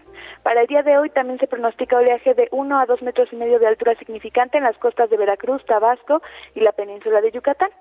Les comento también que va a persistir el ambiente caluroso muy caluroso sobre los estados de Baja California, Sonora y Chihuahua con temperaturas máximas de 45 a 50 grados Celsius. Finalmente, para el Valle de México va a predominar el cielo nublado durante el día con probabilidad de lluvias e intervalos de chubascos en la Ciudad de México y lluvias puntuales fuertes en zonas del Estado de México, ambas con descargas eléctricas y posible caída de granizo. Respecto a la temperatura, esperamos una máxima de 23 a 25 grados Celsius para la Ciudad de México y de 21 a 23 para la capital del Estado de México. Estas han sido las condiciones del tiempo más significativas para el día de hoy. Repita, Sergio, regreso con ustedes. Gracias, Berenice. Muy buenos días. Gracias, buen día. Hasta luego, Berenice Peláez, meteoróloga del Servicio Meteorológico Nacional de la Conagua. Son las 8 con 15 minutos, familia. Nueva ruta a Bogotá saliendo de Ciudad de México. Vuela desde 42 dólares. Viva Aerobús. Familiares de víctimas del accidente de la línea 12 del metro van a demandar a las empresas Alstom, Carso, ICA y CAF, las constructoras, pero no lo van a hacer las constructoras de esta línea dorada, no lo van a hacer en los tribunales de la Ciudad de México, sino en Nueva York. Christopher Estupiñán, el representante de familiares y víctimas de esta línea 12. Eh, Christopher, gracias por tomar esta llamada y a ver, cuéntanos, ¿por qué han decidido hacer esto en, un en tribunales de Nueva York? Hola, eh, Christopher. buenos días. Buenos días. Buenos días, saludos a todos auditorio, gracias por su tiempo. Sí. Sí, mira, Sergio, Lupita, les cuento. Eh, tanto este consorcio internacional que ganó esta licitación de la línea 12 eh, tiene empresas que tienen domicilios y están constituidas en Nueva York. En específico te hablo de CAF USA, que es una empresa constituida en el estado de Delaware con negocios y operaciones en Nueva York. En cuanto hace a Alton Internacional, es una empresa constituida en el estado de Nueva York que tiene incluso una oficina ahí en Lexington Avenue en Manhattan, ¿no? Y los y CAF pues, construyó los vagones que se usaron en la, línea, en la línea 12 del metro, los construyó también en el de Nueva York. Por lo que hace a Carso y ahí ya seguimos haciendo las investigaciones para encontrar un vínculo que nos dé viabilidad jurídica para poderlos demandar en Nueva York. Carso, hasta el momento tenemos que algunos miembros de su consejo de administración tienen residencias en, el estado de Nueva York y algunos de sus accionistas del grupo Carso, que es el, holding de Carso Infraestructura, pues los accionistas también algunos tienen vínculos con el estado de Nueva York, ¿no? Entonces, estas, estas situaciones de hecho son las que generan competencia en Estados Unidos, porque los recursos que obtuvieron algunas de estas empresas derivados de la licitación y de la, y de la obra son recursos que no terminaron en México, terminaron en el extranjero. Entonces, por consecuente eh, a eso, es que así como tienen derecho a recibir estos recursos en otros países, también pues van a tener las obligaciones que enfrenten por consecuencia de cualquier negligencia o cualquier falla en sus acciones, ¿no? Eh, Christopher, hasta el momento, ¿cuántos familiares se han sumado a esta demanda? Al día de hoy ya tenemos a 16 familias, familiares y víctimas directas, y pues aprovecho aprovecho su espacio para invitar a, cualquier otro familiar o persona que estuvo involucrada en esta tragedia que se acerque con nosotros para poderles explicar con detalle lo que estamos esperando hacer y, y el cómo esta ruta en Estados Unidos eh, aspiramos a tener una justicia más completa y aspiramos a, a, una reparación verdaderamente integral en la que los responsables que en sí se llevaron los beneficios económicos de esta obra actúen. Digo, aún no está el dictamen definitivo oficial emitido por el gobierno de la Ciudad de México, pero pues las, las pruebas fotográficas, los análisis de algunos expertos externos, eh, las condiciones en las que sucedió el, la tragedia esta, pues apuntan de manera presuntiva a que es un error de la obra en la construcción, ¿no? Que es un error imputable a los ingenieros que ejecutaron la obra, a las empresas que la ejecutaron. ¿Por qué demandar en Estados Unidos, en Nueva York y no en México? ¿Por qué esto da acceso a una justicia más integral? ¿No funciona la justicia mexicana? Desafortunadamente el sistema jurídico mexicano no tiene ni una base legal fuerte en cuanto a daños civiles y daños morales que se puedan ocasionar por una eh, por una un actuar ilícito que en este caso el actuar ilícito es no cumplir con los estándares de calidad no realizar una obra ah, conforme a la naturaleza requerida o sea ser negligente en la construcción.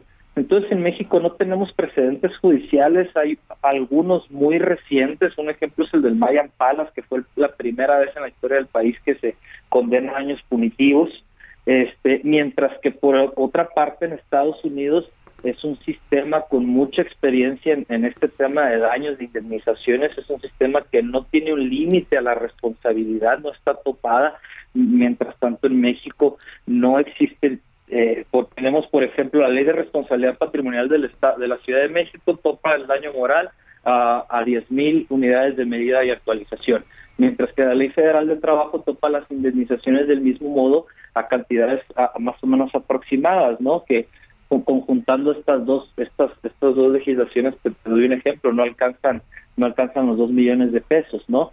Entonces, no tenemos un marco jurídico de referencia, no tenemos precedentes judiciales de referencia tampoco, mientras que en Estados Unidos sí lo existe. No hay un límite a la responsabilidad civil y existen cientos de precedentes, tiene una historia jurídica muy rica en esta en esta materia y es por eso que estamos buscando ir a Estados Unidos, porque si hay competencia en la corte y estas empresas realmente vinieron a llevarse los recursos a otro país, tienen que hacer frente conforme a esas leyes y conforme a esos beneficios económicos de lo que obtuvieron por esta obra mal hecha. Es por eso que estamos buscando ir a Estados Unidos. Lo que sí te adelanto, en caso de que alguno de los demandados, como pudiera ser tal vez Grupo ICA, que no logremos encontrar un vínculo para que una corte nos admita la demanda en el Estado de Nueva York, los vamos a demandar aquí en México. Y vamos a buscar también los daños punitivos y vamos a buscar eh, pues, indemnizaciones históricas, porque en ambos casos va a ser una batalla legal compleja eh, e histórica en la que en la que vamos vamos a ganar, ¿no? Eh, Christopher, ¿viste la información del New York Times? Y si la viste, y estoy segura que sí, ¿qué tanto les ayuda?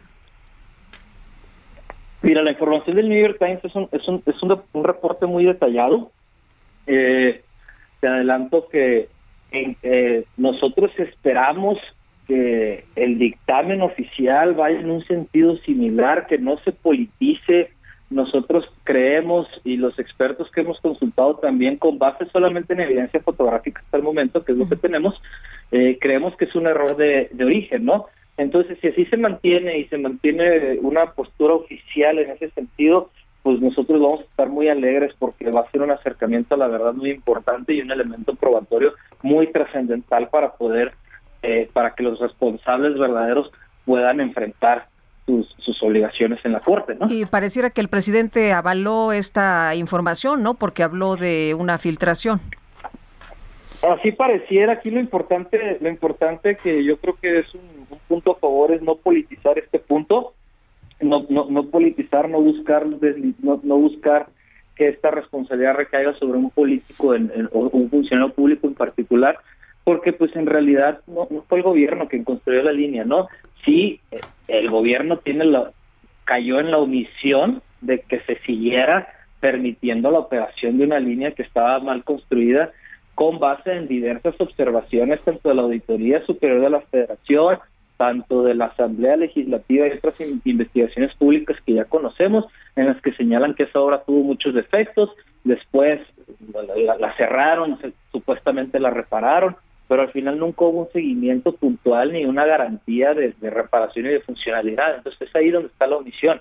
Pero frente a esos vicios de origen, tampoco podemos culpar del todo al, al canciller. Hablan de que tuvo prisas y la quería inaugurar, etcétera. Pero bueno, pues hay una responsabilidad profesional de estas empresas constructoras que ellas deben de, deben de ellas tienen la capacidad técnica para decidir y saber si la línea va a ser funcional o no de conformidad con la construcción y definitivamente fueron negligentes de otra manera no se explicaría la, el colapso de la línea muy bien pues gracias por hablar con nosotros, Christopher Estupiñán, representante de familiares y víctimas de la línea 12.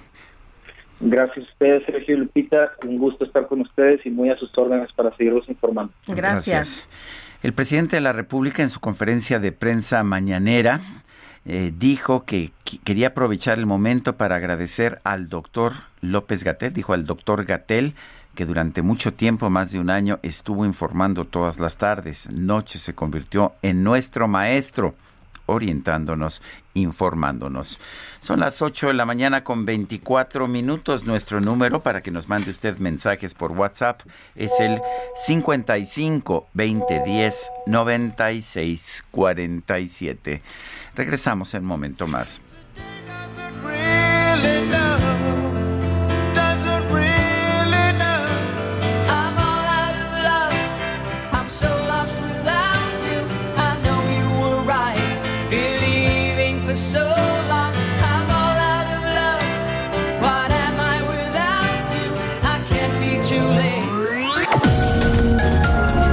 Sergio Sarmiento y Lupita Juárez quieren conocer tu opinión, tus comentarios o simplemente envía un saludo para ser más cálida esta mañana.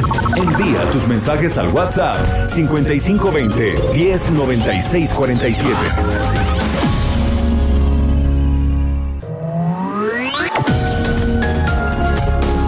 Continuamos con Sergio Sarmiento y Lupita Juárez por El Heraldo Radio.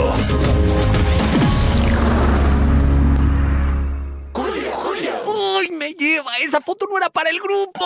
Uy, pues si la regaste, lleva en Soriana todas las servitoallas de papel que pongo al 3x2. Como pétalo con tres rollos, lleva 3 por 69 pesos y ahorra 34.50. En tienda o en línea, tú pides y Julio Regalado manda. Solo en Soriana. A junio 17. Aplican restricciones. Jaque Mate con Sergio Sarmiento.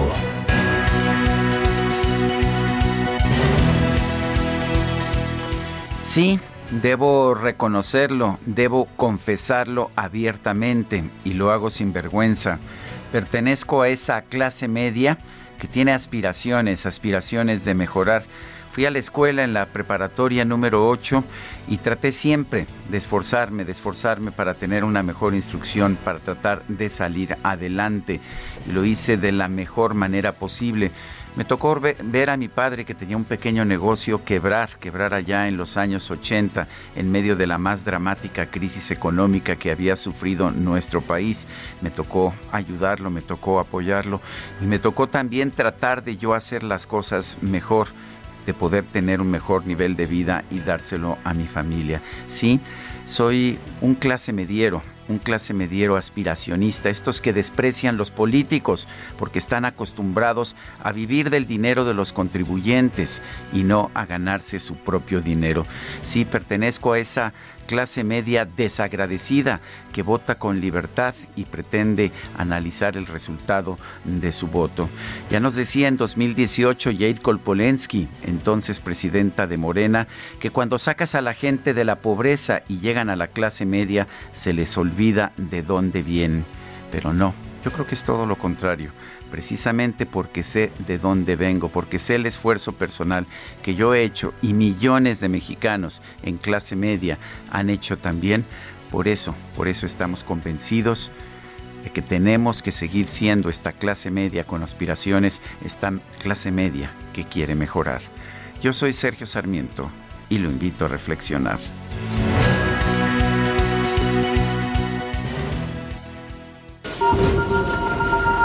Reporte Metro con Palmira Silva. Hola Palmira, buenos días. Muy buenos días Lupita. Sergio, un saludo a su auditorio. Les informo que en estos momentos Se registra afluencia alta en la red con un intervalo aproximado de paso entre trenes de 4 minutos en las líneas 1, 2, 3, 9 y B y de 5 minutos en las líneas 5, 6, 7 y A.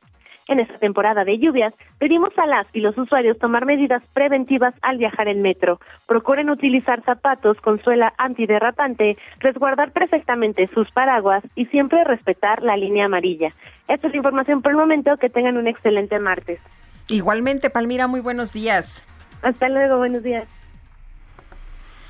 Son las 8, las 8 de la mañana con 33 minutos. La jefa de gobierno de la Ciudad de México, Claudia Sheinbaum, aseguró que no habrá confrontación política entre ella y el canciller Marcelo Ebrard sobre la tragedia de la línea 12 del metro. Pidió esperar el resultado del peritaje de la empresa noruega DNV. Jorge Almaquio nos tiene la información. Así es, Sergio Lupita, amigos, y esto a más tardar el viernes la empresa noruega DNB dará a conocer el primer dictamen en torno a las causas que provocaron el colapso del tramo elevado en la línea 12 del metro. La jefa de gobierno Claudia Sheinbaum señaló que desde el primer momento del accidente, donde fallecieron 26 personas, la administración a su cargo buscó la atención a las víctimas, la verdad y que se aplique la justicia, por lo que se contrató una empresa internacional reconocida que lleva a cabo el peritaje junto con la Fiscalía General de Justicia. Escuchemos. Sí les puedo decir muy categóricamente que nosotros lo que queremos es la verdad y que para ello está trabajando una empresa internacional. A nosotros lo que nos corresponde es conocer qué fue lo que pasó, hacerlo público, porque es fundamental conocer la verdad, y a partir de ahí lo que signifique la reparación de la línea 12. Tras rechazar que se haya dado una filtración de su gobierno al periódico The New York Times, de la información sobre lo sucedido el pasado 3 de mayo, la mandataria capitalina indicó que no hay confrontación con el secretario de Relaciones Exteriores, Marcelo Ebrard, por el tema de la línea dorada y pues afirmó que pues no busca politizar el tema porque eso sería mezquino y también aseguró pues que lleva una buena relación con el canciller. Escuchemos.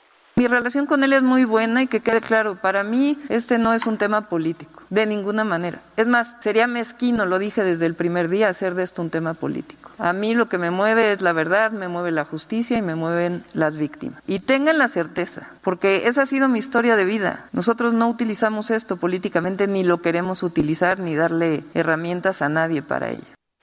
Ante los diversos cuestionamientos eh, de este tema, pues pidió ya no hablar sobre él ya que lo que se busca precisamente es un enfrentamiento en el que afirmó que por ningún motivo va a caer. Expuso que la gente pues debe confiar en que se realiza un trabajo profesional en este asunto, en las investigaciones para conocer las causas de la tragedia. Así lo dijo y que tengan la certeza de que estamos haciendo un trabajo profesional y que estamos totalmente de acuerdo con el canciller en que en efecto tiene que darse a conocer la verdad con base en evidencias técnicas y que aquí no va a haber una confrontación, lo que va a haber es verdad y lo que va a haber es conocimiento público de ella. No podemos esconder nada. Y bueno, finalmente informó que la zona cero fue resguardada desde un principio por la Fiscalía General de Justicia de la Ciudad de México como debe ser en todos los casos, y la misma Fiscalía General de Justicia indicó por la noche de ayer que, bueno, efectivamente no se había dado el paso a ningún elemento de la prensa para que tomara información ni ninguna fotografía. Sergio Lupita, amigos, el reporte que les tengo. Bueno, pues Jorge Almaquio, muchas gracias. Buen día, hasta luego. Bueno, y sobre este tema vale la pena, sobre el tema de, del accidente de la línea 12, el ex jefe de gobierno, Marcelo, eh, el ex jefe de gobierno, Miguel Ángel Mancera, respondió a las acusaciones que formuló en su contra Marcelo Ebrard, el actual canciller. Eh, Marcelo Ebrard, vamos a acordarnos, eh, dijo que no, no teníamos forma de saber realmente si se había hecho mantenimiento a la línea 12 del metro. Bueno, Miguel Ángel Mancera, senador de la República, dijo el compromiso público que yo tuve fue el de esperar los resultados de los peritajes oficiales. Pero lo que puedo decir es que todo lo que se hizo en el metro en mi gestión de gobierno está en archivos de diferentes instituciones públicas. En los archivos se da cuenta de trabajos de mantenimiento en todos y cada uno de los tramos, bitácoras, reuniones, en todo. Eh, he reiterado que hay que esperar los peritajes oficiales. En el momento en que esté la explicación completa oficial de los expertos, seguramente dirán qué fue lo que sucedió. Eso es lo que señala Miguel Ángel Mancera. Vale la pena señalar que Marcelo Ebrard dijo que se había ocultado la información de los mantenimientos y que por lo tanto no había forma de saber si se habían realizado de forma adecuada estos mantenimientos. Son las 8 de la mañana con 38 minutos. El Químico Guerra con Sergio Sarmiento y Lupita Juárez. Químico Guerra, ¿cómo te va? Buenos días. Lupita, buenos días, Sergio. Pues comenté con ustedes la presencia de cruceros, ¿verdad? Que están anclados, anclados sin pasajeros en la Bahía de la Paz, pues eran ocho, ahora ya suman diez, y lo que se dice es que, eh, pues por una acción humanitaria, eh, México les brindó refugio, ¿verdad?, a estos cruceros, pero están aquí en la Bahía de la Paz, una de las zonas, digamos, desde el punto de vista biológico más importantes del país. La Bahía de la Paz es considerada el cuerpo de agua costero más grande y profundo del Golfo de California por su alta abundancia de recursos naturales y constituye, Sergio Lupita, el hábitat de 80 especies de peces. 60 de tiburones, entre los cuales está el tiburón ballena, que tiene una longitud promedio de 12 metros, es el pez más grande del mundo y que está incluido en la lista roja de la Unión Internacional para la Conservación de la Naturaleza por sus afectaciones. O sea, el hecho de que estén estos cruceros aquí anclados sin que tengan pasajeros, bueno, pues para empezar a la población no le trae ningún beneficio, ¿verdad? Porque no hay eh, turistas, digamos, que estén eh, pues eh, comprando cosas o gastando dinero en, en La Paz. Estrella Navarro, que es la apneísta más importante de México, tiene el récord mundial de descenso sin tanques de oxígeno en el mundo y que es un personaje pues reconocido acá dice que ha eh, podido colectar muestras de agua con hollín, muestras de hollín procediente de las chimeneas, porque los barcos, aunque están anclados sin pasajeros, es grupita, tienen los motores andando, no pueden estar eh, sin la energía eléctrica, sin lo que se requiere para todas las tripulaciones. Lo que a mí me parece, Sergio Lupita, es que debería haber una visita clara, ¿verdad?, por parte de eh, pues las personas inconformes, básicamente investigadores, del CICNOR, que es el Centro de Investigaciones Biológicas del Noroeste de la Universidad eh, Autónoma de Baja California Sur, eh, que están preocupados ¿verdad? por la presencia de estos buques y sobre todo que esta eh, pues, explicación que se da a Sergio Lupita que por razones humanitarias, bueno, no pueden estarse en sus puertos si no tienen pasajeros, tienen puertos de origen en Miami, en San Diego, en Los Ángeles, estos estos buques, eh, no como que no es lógico, ¿verdad? Que estén aquí eh, durante tanto tiempo y se están haciendo eh, pues trabajos de reparación, de soldadura submarina, de calafateo, se está haciendo trabajos de pintura en estos cruceros y en una zona biológicamente muy sensible. Los eh, vecinos temen también que los cruceros anclados originen daños considerables a la bahía, que es, como decía yo, Enrique en Villa Marina. Investigadores del CIGNOR con sede en La Paz han expresado en repetidas ocasiones su preocupación por la aparición de manchas de aceite en la superficie del mar donde se encuentran los cruceros. Las autoridades lo niegan, dicen que no ha habido, pero eh, no hay así como una eh, explicación clara y sobre todo si no se tiene nada que ocultar, Sergio Lupita, ¿por qué no se invita, verdad, a estos investigadores que están preocupados a hacer visitas a los buques, ver cómo están funcionando y una explicación también lógica de por qué, por razones humanitarias, México les brinda esta, eh, este refugio a estos buques, ¿verdad? Que tienen su sede, que tienen sus muelles de atraque en los Estados Unidos. En fin, es todo un tema, pero ya no son ocho, ahora son diez los buques que están aquí anclados en la Bahía de la Paz. Muy bien, muchas gracias, Químico. Buenos días. Buenos días. En el Estado de México, la mayoría de las escuelas públicas y privadas no retomaron las clases presenciales, han permanecido cerradas y esto se debe a que los padres de familia no quieren no quieren regresar a clases. Leticia Ríos, adelante. ¿Qué tal, Sergio? Buenos días. Eh, Lupita, los saludo con mucho gusto. Durante un recorrido realizado por los municipios del Valle de México se encontró que la mayoría de las escuelas privadas y públicas no retomaron las clases presenciales este lunes y permanecieron cerradas debido a la negativa generalizada de los padres de familia. Pero también porque se están terminando de hacer trabajos de mantenimiento, limpieza, fumigaciones, o bien porque le robaron el mobiliario y equipo durante la contingencia sanitaria. En las consultas que hicieron eh, los directores con los padres de familia del Edomex, más del 95% rechazó el retorno a las aulas. El consenso fue continuar con las actividades en línea el resto del ciclo escolar para evitar riesgos de salud. La directora de la Escuela Primaria General Rafael Ramírez, entre Alnepantla, Araceli Ortega, indicó que la negativa de la mayoría responde básicamente al temor al contagio por COVID-19.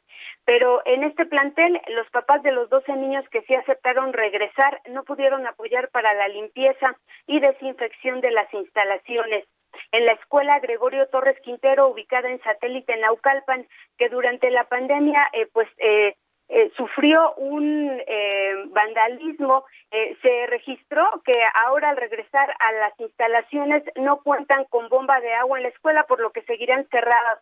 Esta situación también encontramos en colegios de Atizapán, Cuautitlán Izcalli y Naucalpan. en algunas escuelas como el Jardín de Niños Bernardo de Sagún entre la Alnepantla, las maestras se tuvieron que retirar a sus casas ¿Por qué no llegaron los pequeños estudiantes?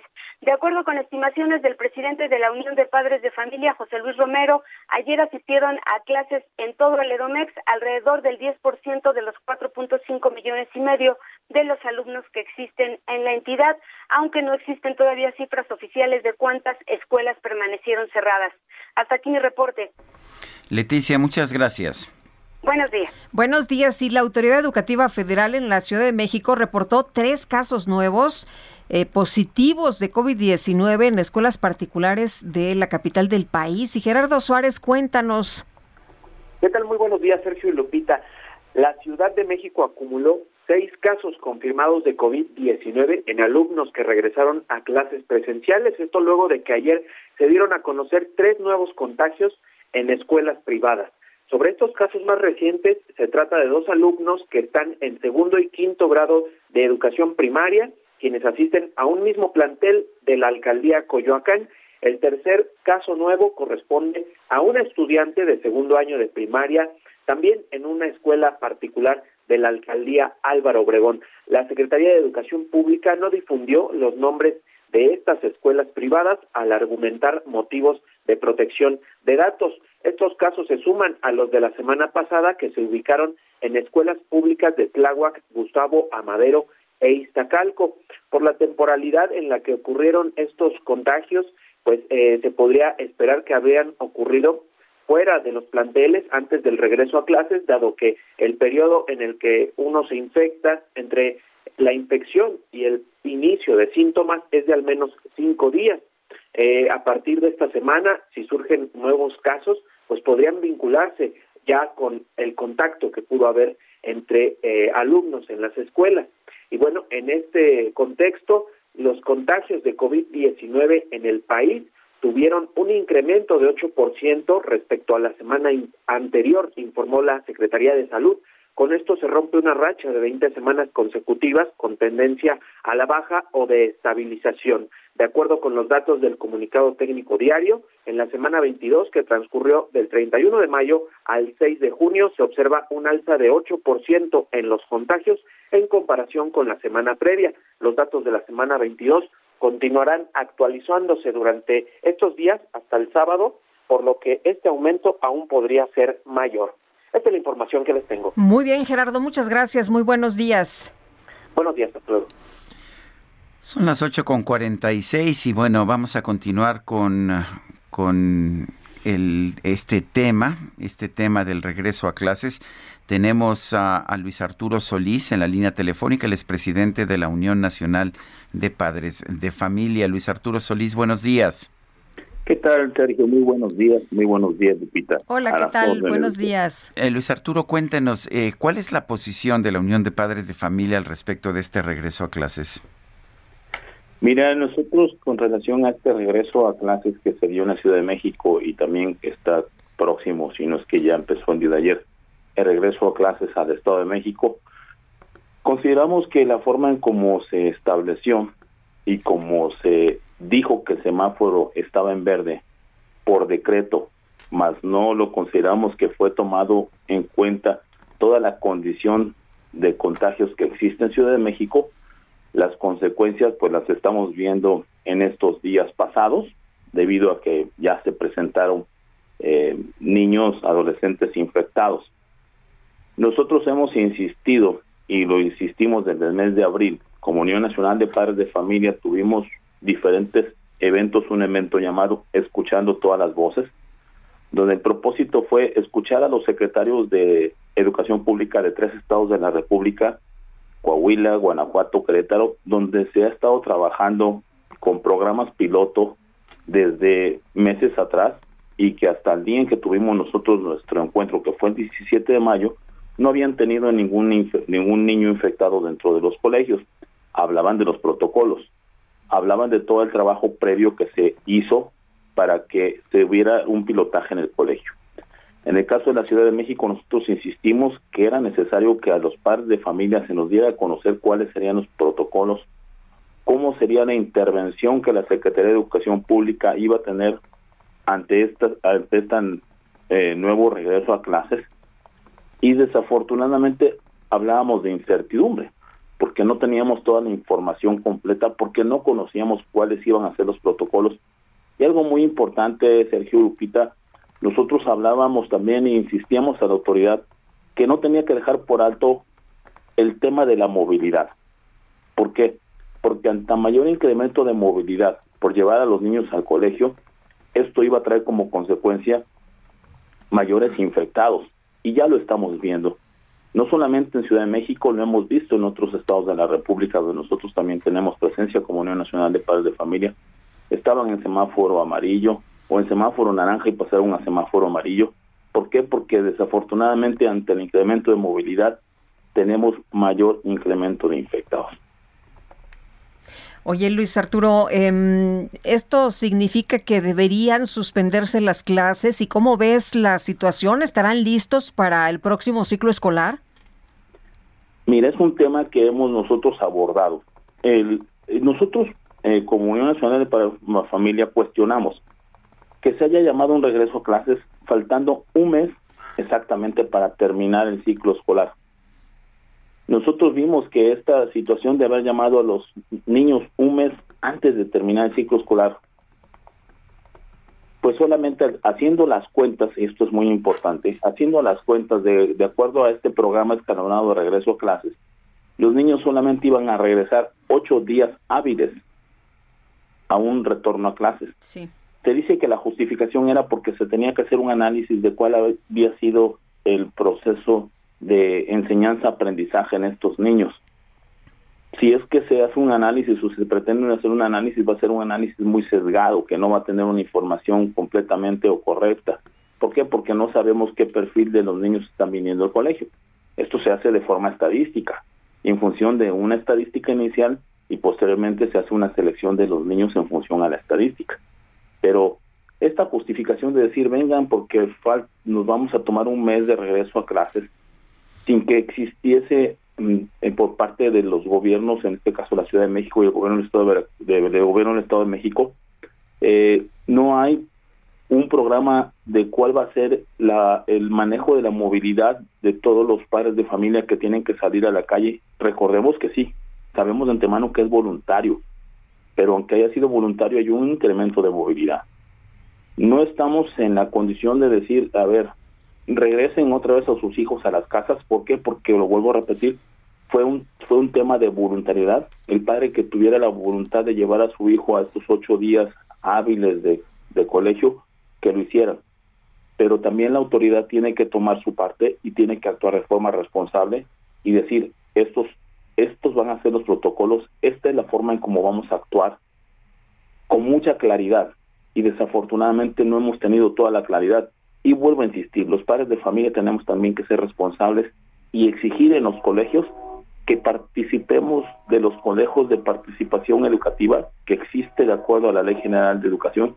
Existe un consejo de participación en los cuales los padres se deben involucrar, tanto en la escuela pública como en la escuela particular, y debemos entonces de reflexionar que el próximo ciclo escolar lo más probable es que tengamos que regresar a cohabitar con el COVID, porque no vamos a poder esperar más tiempo, porque yo creo que el, el programa de, de, de, Aprende en Casa que fue hecho por la televisión con este modelo que aplicó la Secretaría de Educación Pública fue muy deficiente.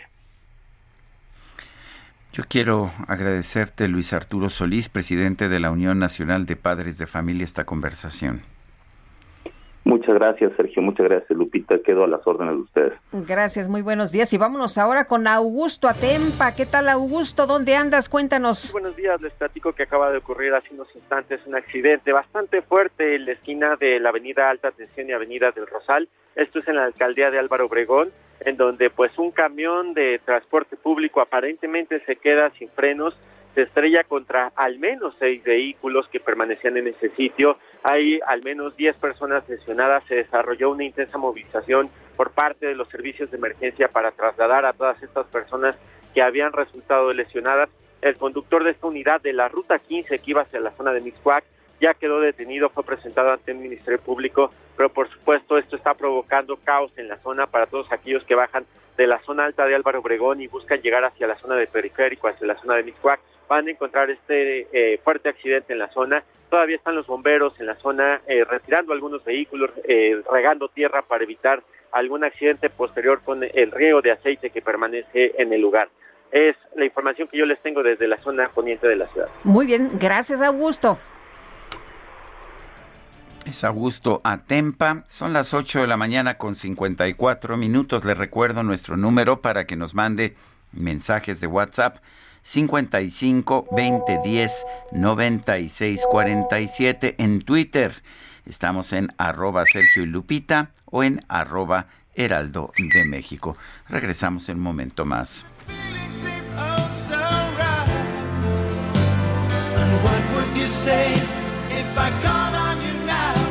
said that I can't hold on.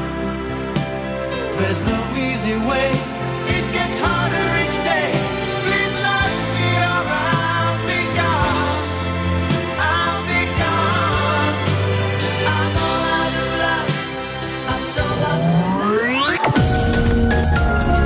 Sergio Sarmiento y Lupita Juárez quieren conocer tu opinión, tus comentarios o simplemente envía un saludo para ser más cálida esta mañana.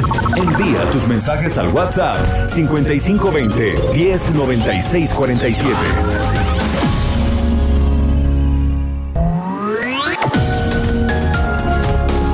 Continuamos con Sergio Sarmiento y Lupita Juárez por El Heraldo Radio. Hoy no me puedo levantar. El streaming más esperado por Cinepolis Click con María León y Yair. Revive la música de Mecano que marcó una época. Sábado 19 de junio, 8 de la noche. Boletos en www.cinepolisclick.com. Hoy no me puedo levantar. Hasta siempre. No me hables en ese tono. Pues para cambiar el tono, habla Soriana, con todos los tintes fijadores, modeladores y tratamientos capilares que pongo al 3x2. Sí, tintes y fijadores al 3x2. En tienda o en línea, tú pides y Julio Regalado manda. Solo en Soriana. A junio 22. Aplican restricciones.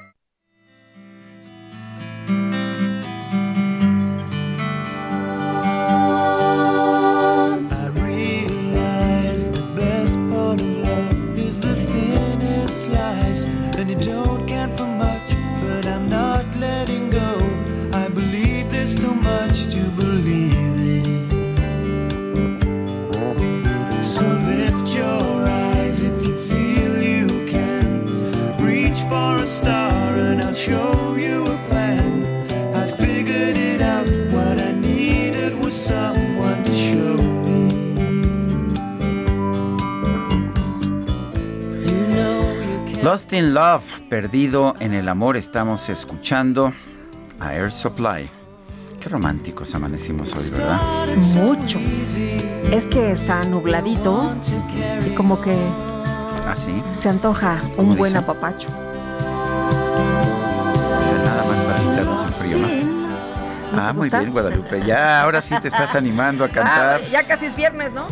Este, sí, ya casi. Estamos más cerca que ayer. Sí, bueno, vámonos con eh, los comentarios, los mensajes. Lupita y Sergio, buenos días. Yo también soy orgullosamente clase mediera. Rufina T. Dávila nos escucha en Veracruz. Saludos a todos nuestros cuates allá en Veracruz. Dice José Luis Moreno, buenos y fraternales días. Tengan, Sergio y Lupita, mis felicitaciones por la reflexión del día de hoy. Mi posición económica no es de clase media, pero mi filosofía moral coincide con lo que usted menciona e invito a los ciudadanos mexicanos con o sin grandes, o sin grandes conocimientos académicos a luchar por librarnos de una izquierda disfrazada. Buen día, felicidades Sergio por el jaque mate de hoy. Yo también pertenezco a la clase media aspiracionista y eso le inculco a mis hijos que aspiren a ser mejores personas y que siempre vayan hacia adelante, eso sí, sin perder valores universales, respeto, amor, justicia.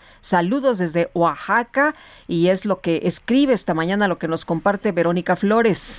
Ernesto Carrillo Román, excelente el jaque mate de hoy. Los aspiracionistas eh, sin la clase media no existiría en nuestro país, pero bueno, ¿a dónde vamos a parar? Felicidades por su noticiero. Bueno, y ante la baja de casos de COVID-19 en la Ciudad de México, las autoridades capitalinas anunciaron el cierre de la atención clínica en la unidad temporal City Banamex, la cual fue habilitada para atender enfermos con el virus y la cual también fue muy, muy reconocida. Rafael Valdés, director médico de la unidad temporal COVID-19 en Centro City Banamex, gracias por platicar con nosotros. Felicidades, buenos días. Buenos días, Lupita, Sergio, un gusto estar con ustedes y con tu auditorio. Eh, a ver, cuéntenos, eh, ya ya no hay necesidad, este, eh, ya no hay necesidad de esta de esta unidad temporal. Pues mira, Sergio, la unidad temporal fue concebida para apoyar a la red de servicios hospitalarios de la Ciudad de México, precisamente cuando tuviéramos este estos puntos críticos, recordarán en entre mayo y junio del 2020 y por otro lado también ahora este año durante diciembre, enero y febrero. Y ciertamente el haberte contado con 624 camas eh, para atención de pacientes con COVID y además 64 camas de terapia intensiva, pues dieron eh, un apoyo muy importante a la ciudadanía a través de esta capacidad hospitalaria ampliada y ahora que han disminuido de manera importante el número de casos y que también este se amplió la capacidad hospitalaria de los propios hospitales de la de la Ciudad de México, que es otra de las funciones que ya cumplió el Citibanamex, darle tiempo también a, los hospitales convertidos y reconvertidos de la Ciudad de México para que se pudieran fortalecer y es así que pues ahora el, el Citibanamex o esta unidad temporal que, que estuvo eh, funcionando en este centro de convenciones, pues ha cumplido ya su propósito.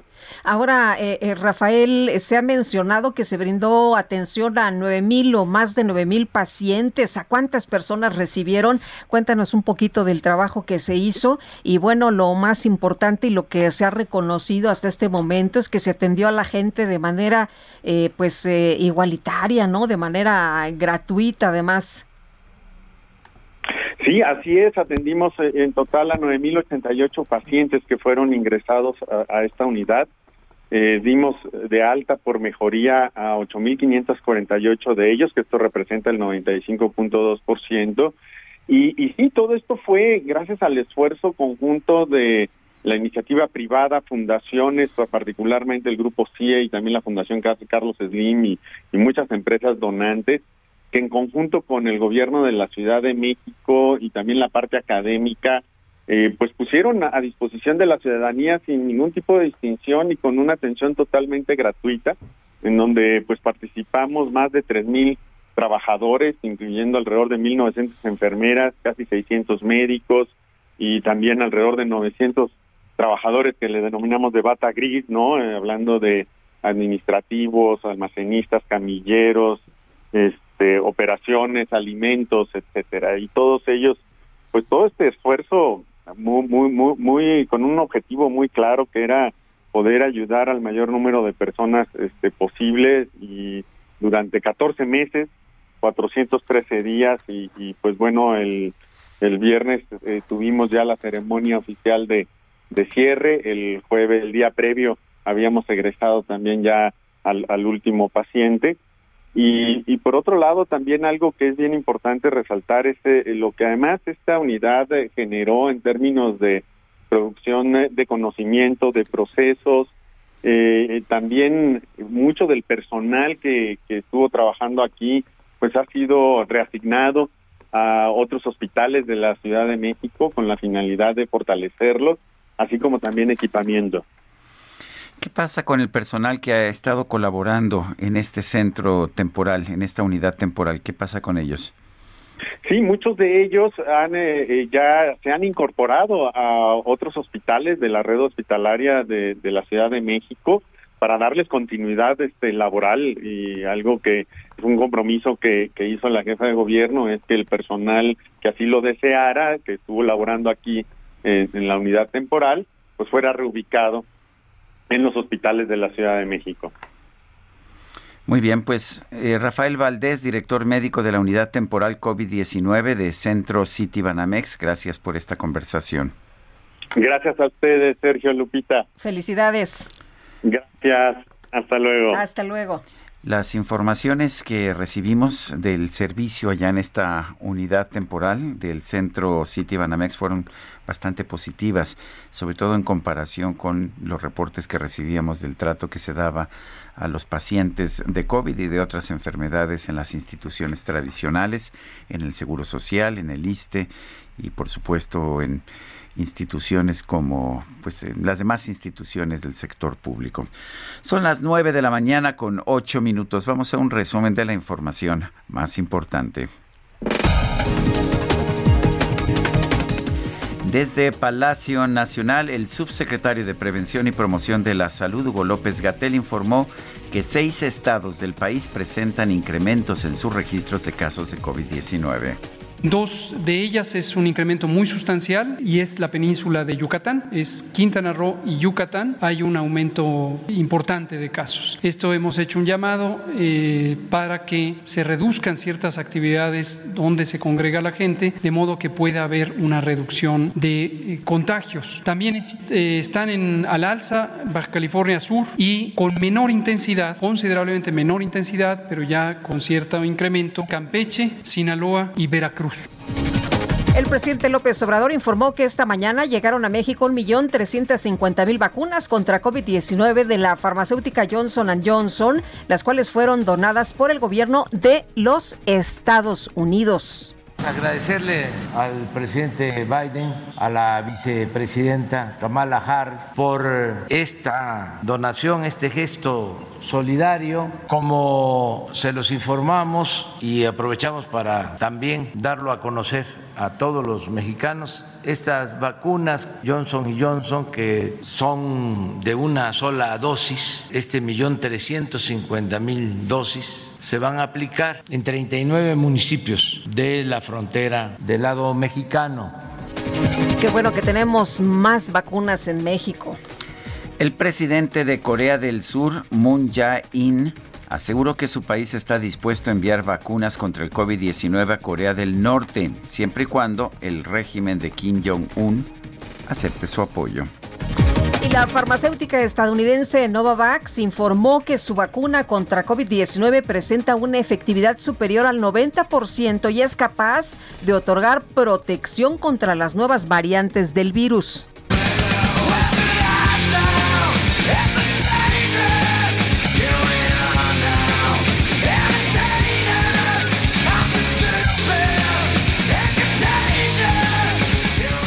Pues la casa de subastas Julian's Auctions informó que hace unos días vendió por más de 200 mil dólares un autorretrato caricaturesco de Kurt Cobain, el líder de la banda de rock Nirvana.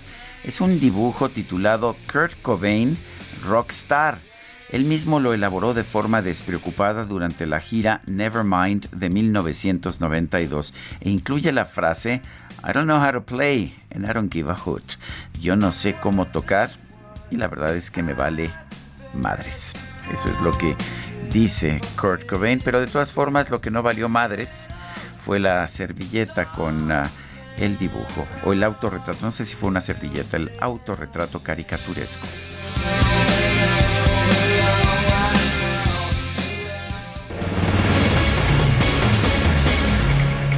Una lanita, ¿no? Voy a hacer una caricatura tuya. ¿Cuánto crees que Uy, alcance no, no, no. allá en Nos tenemos que ir a Sotheby's. Sotheby's. Morton o en Sotheby's o en Julian's Auctions? Así es. Oye, a donde nos tenemos que ir inmediatamente es con la embajadora Marta Bárcena, columnista del Heraldo de México. Embajadora, ¿qué tal? Muy buenos días. Buenos días, Lupita, Sergio. Pues mira, escuchándolos, eh, voy a, subrayar que en la reunión del G7 que se llevó a cabo el pasado fin de semana, el tema de las vacunas fue un tema central. ¿Y qué es lo que anunciaron los países económicamente más poderosos? Pues que van a donar en el transcurso de este año y principios del próximo mil millones de dosis de vacunas. Eh, y para el 2023 añadir otras mil millones de dosis. Suena una cantidad elevadísima, pero a la vez eh, el director de la OMS, el etíope Tedros, dijo que se necesitan 11 mil millones de vacunas. O sea que el compromiso de los países del G7 fue criticado por algunas organizaciones de la sociedad civil como quedándose corto de las necesidades reales que tiene el mundo de vacunas. Ahora bien, van a servir estas vacunas sin duda alguna, porque en lo que también anunciaron en el G7 es que si bien no van siempre a, digamos, a dar la propiedad intelectual para la fabricación de vacunas, lo que sí van a hacer es promover que las vacunas se fabriquen con transferencia de tecnología, pero conservando la propiedad intelectual en los países eh, menos desarrollados. Así que vemos que el tema de las vacunas y el tema del combate a la pandemia del COVID fue un tema central de la reunión del G7. Y esto es interesante porque si uno analiza el comunicado, que es lo que yo hago en mi columna del día de hoy del Heraldo, uno ve que el comunicado sigue exactamente las pautas de las prioridades de la administración Biden-Harris. Combate a la pandemia, transformación, recuperación económica y transformación económica hacia una economía verde y digital. Eh, tomaron acuerdos para ir transicionando a vehículos eléctricos. Eh, el tema también de la lucha contra el cambio climático. Ya no hablan ni siquiera que lleguemos al, a un calentamiento global por abajo de los dos grados, sino por abajo de un grado y medio. Pero otra vez, ¿dónde está la, el negrito en el arroz? No hay compromisos de incrementar el financiamiento hacia los países en desarrollo. Entonces, es un comunicado con buenas con buenas intenciones de estos países económicamente poderosos, pero con pocos compromisos financieros. Y algo que nos debe, creo, llamar la atención a todos es que se está acrecentando la retórica de eh, crítica hacia la posición de Rusia y hacia la posición de China. China reaccionó muy fuertemente al comunicado porque lo, consideren, lo consideró injerencista, decir que eh, lo del G7 no se debe de pronunciar sobre los derechos humanos en su país. Rusia no dijo nada y ayer salió también el comunicado de la OTAN, un donde identifican a Rusia como una amenaza y a China como retos para la seguridad euroatlántica.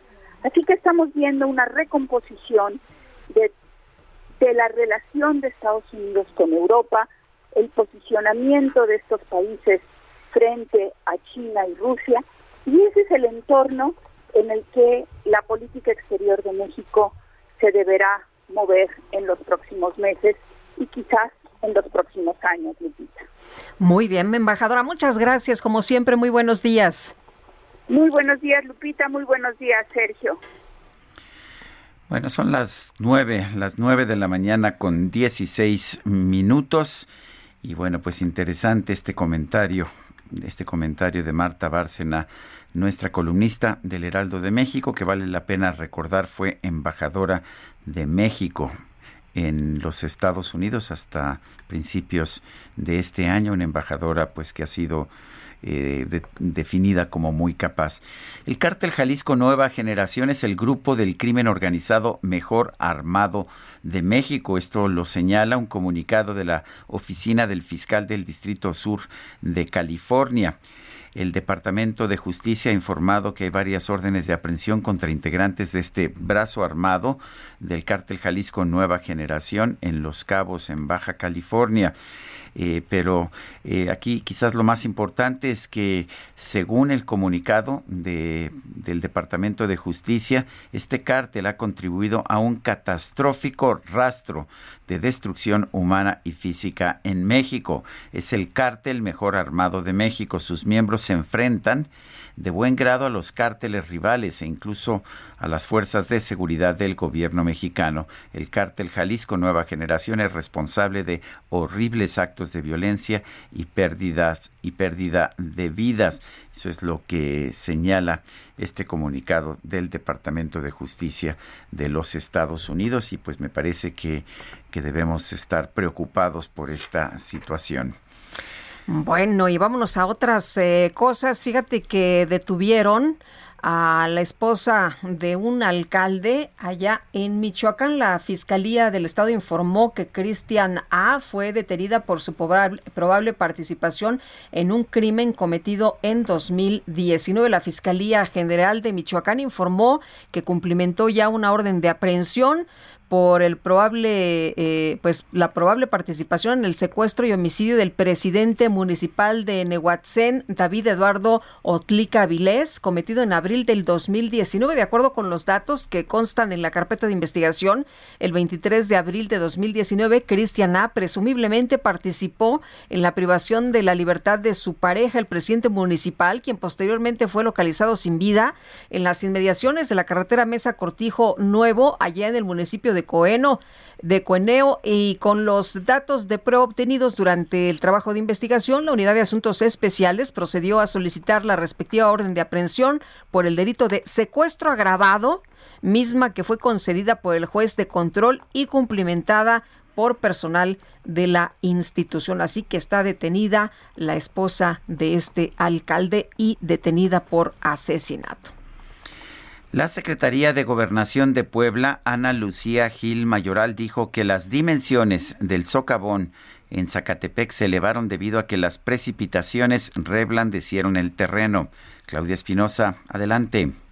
Así es, Sergio Lupita, los saludo con gusto a ustedes y a todos los amigos del Heraldo Media Group. Pues eh, justamente la titular de esta dependencia en Puebla, Ana Lucía Gil Mayoral, señaló que en estos momentos el eje mayor del socavón en Zacatepec, Juan Cebonilla, en Puebla, se ubica en 126 metros, en tanto que el eje menor está en 122 metros. Las precipitaciones pluviales que prácticamente han estado desde el fin de semana en toda la capital y la zona conurbada han generado, además de la caída de la vivienda que ya reportábamos durante el fin de semana de la familia Sánchez, que se generen más fisuras en los caminos de alrededor. Por lo tanto, ya están valorando las autoridades incrementar el perímetro de seguridad, que en estos momentos se ubica en 300 metros. Se han detectado también algunos vacíos de cerca de 5.5 metros en todavía lo que resta de la vivienda, por lo que se espera que en los siguientes días pues finalmente termine por ser tragada completamente por el socavón. También comentarles que bueno, pues está pidiendo a la población que ya no se acerque porque prácticamente se ha convertido en una zona eh, turística los habitantes de casas aledañas pues están vendiendo algunos productos para que la gente acuda a tomarse la foto. Sin embargo, como no se sabe por qué surgió, hay riesgo de que pudiera colapsar más perímetro eh, si en algún momento, por lo que piden que no se acerquen al lugar. Es la información que les tengo desde Puebla. Muy bien, Claudia Espinosa, gracias. Muy buen día. Buenos días. Oye, yo no me acercaría más que por interés periodístico, ¿no? Porque pues, si no sabes cómo se hizo, no sabes en qué momento pueda ampliarse. pueda caer. Pues sí. Y después te tengan que rescatar como perrito. Como a los perros, ¿no? Pues es que sí, es una pues realidad. En fin, la gente ahí ha eh, pues acudido ya eh, de manera turística, hasta se venden palomitas y comida, en fin, eh, hay que tener mucho cuidado y hay que esperar. Yo no sé por qué se han tardado tanto en decirnos de qué se trata, pero se está haciendo una investigación, si se va a dar un reporte acerca precisamente de lo que está ocurriendo ahí, por qué se formó este socavón. Bueno, y por otra parte, a 10 días del derrumbe de la mina ubicada en Musquis, Coahuila, el gobernador Miguel Ángel Riquelme intercambió acusaciones con el titular de la Comisión Federal de Electricidad, Manuel Bartlett Díaz, que él siempre dice que nunca fue, ¿no? A través de Twitter, los dos funcionarios se deslindaron de este accidente del pasado 4 de junio que causó la muerte de siete personas y que hizo recordar a la ciudadanía pues la tragedia aquella de la mina de pasta de conchos que se registró en el 2006 también allá en el estado de Coahuila. Bartlett fue el primero en usar la red social para hacer referencia a las declaraciones que hizo Riquelme hace unos días con referencia a la responsabilidad de la Comisión Federal de Electricidad en las minas con las que tiene convenio. De hecho, se había mencionado que los mineros habían informado a la Comisión Federal de Electricidad que estaban trabajando, pero no con las medidas de seguridad que se requerían. Bueno, el gobernador Riquelme escribió, me atribuye responsabilidades morales por haber bajado el precio del carbón, lo que según él provocó que los empresarios mineros descuidaran el mantenimiento de sus minas, fue lo que escribió Bartlett en su cuenta de Twitter. En este sentido, refirió que con ello el gobernador reconoce que supo de esta supuesta situación y aún así no trató de prevenirlo,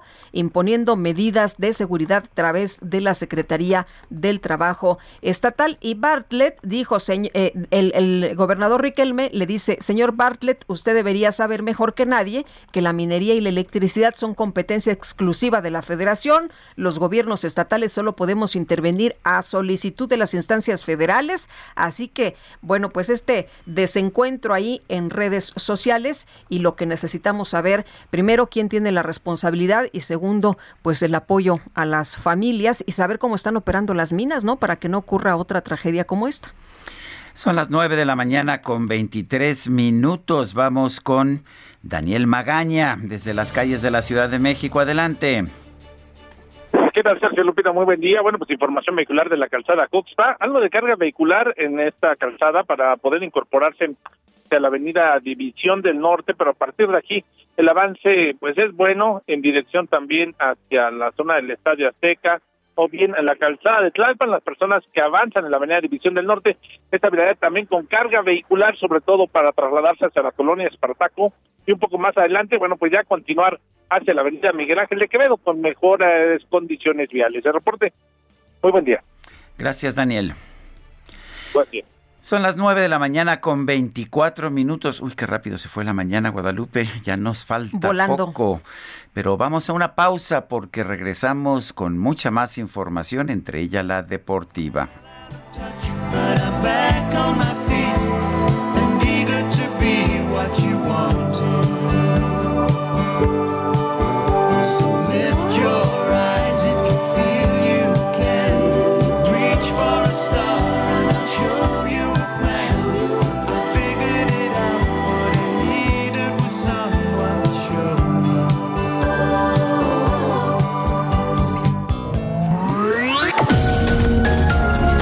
Sergio Sarmiento y Lupita Juárez quieren conocer tu opinión, tus comentarios o simplemente envía un saludo para ser más cálida esta mañana. Envía tus mensajes al WhatsApp 5520 109647.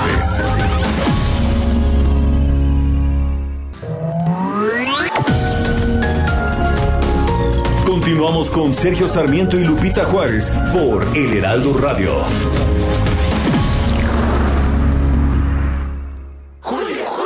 No me hables en ese tono. Pues para cambiar el tono, habla Soriana, con todos los tintes fijadores, modeladores y tratamientos capilares que pongo al 3x2. Sí, tintes y fijadores al 3x2. En tienda o en línea, tú pides y Julio Regalado manda. Solo en Soriana. A junio 22. Aplican restricciones.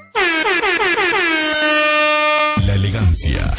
La elegancia con que se identifica la micro deportiva. Hay hasta para tirar para arriba.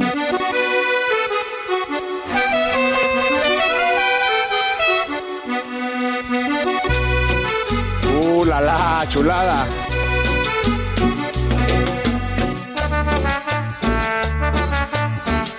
Te digo que ya es viernes. Eh, curioso, yo que juraría que es martes apenas, pero bueno, el ánimo, el ánimo del público, el ánimo del equipo de producción señala otra cosa. ¿Cómo ves, mi querido Julio Romero? Feliz, feliz.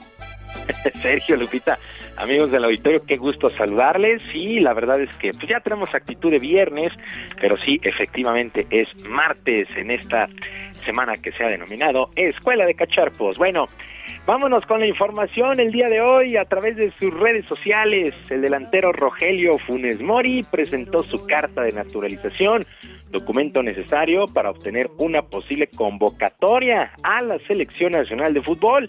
El jugador pues ha sido observado muy de cerca por el actual timonel del tricolor Gerardo Martino quien pues ya podría contemplarlo para los próximos compromisos del tricolor como la Copa de Oro de la CONCACAF que estará arrancando el próximo mes de julio. Vamos a ver si eh, pues Gerardo Martino llama a este Rogelio Funes Mori, ya naturalizado mexicano, en otro de los casos de naturalizados integrando la selección nacional.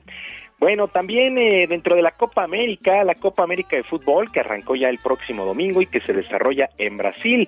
El día de ayer, Paraguay. Paraguay venció 3 por 1 a Bolivia, mientras que Argentina empató a 1 con Chile. Este duelo que llamó poderosamente la atención, pero que terminó con empate a 1. Por cierto, al término de este duelo, Lionel Messi, autor del gol argentino, lamentó el que no hayan podido sacar los tres puntos en su debut.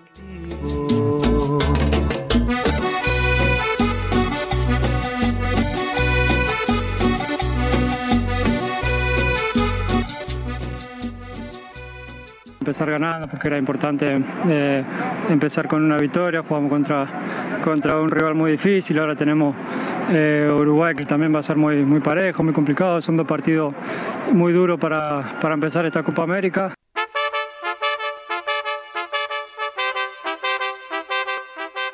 Bueno, Lionel Messi ahí que tiene cuentas pendientes con el cuadro argentino, no ha podido ganar un torneo oficial este jugador del Barcelona y pues se le exige se le exige que lleve, que lleve de la mano a la selección a esta, a esta Copa América. Mientras tanto, también se disputa, se disputa la Eurocopa y también actividad del día de ayer. La República Checa venció 2 por 0 a Escocia, Eslovaquia 2 por 1 sobre Polonia, mientras que España empató sin goles ante Suecia. Luis Enrique, director técnico del cuadro español, vio muy superior a su equipo, pero la falta de contundencia terminó siendo el factor más importante. Soy su primer novio, 17 años, su primer amor. Amo su inocencia, Sí, sí, pero hoy es un partido que con muy mala suerte lo pierdes. A pesar de que hayas tenido muchas más ocasiones que el rival y esto es el fútbol. Nosotros somos conscientes. Evidentemente quedan dos partidos y, todavía aspiramos a ser primeros de grupo. Ese es nuestro objetivo. Pero si no somos primero, pues intentaremos ser segundos. Y si no, ser uno de los cuatro mejores terceros para poder entrar en la siguiente fase. El fútbol es muy caprichoso.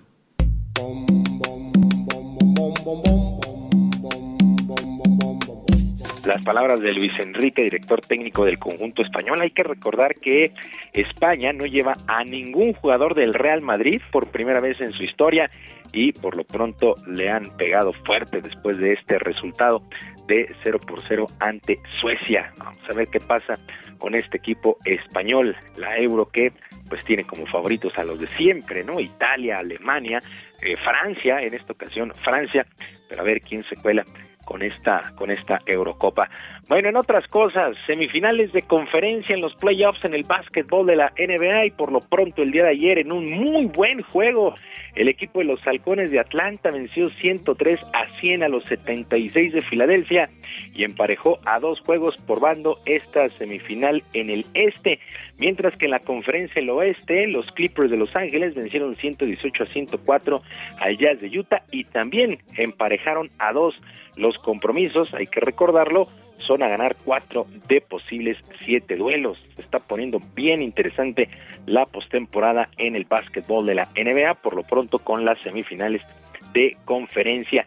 Y la dupla de Carolina Mendoza y Dolores Fernández se impuso en la prueba de trampolín tres metros sincronizados femenil en el último día de actividades del control técnico nacional de clavados de primera fuerza en la fosa del CENAR, aquí en la capital, el Centro Nacional de Alto Rendimiento es, eh, fue la sede de este control técnico. Por su parte, Kevin Berlín y Diego Valleza ganaron la prueba de sincronizados varonil 10 metros.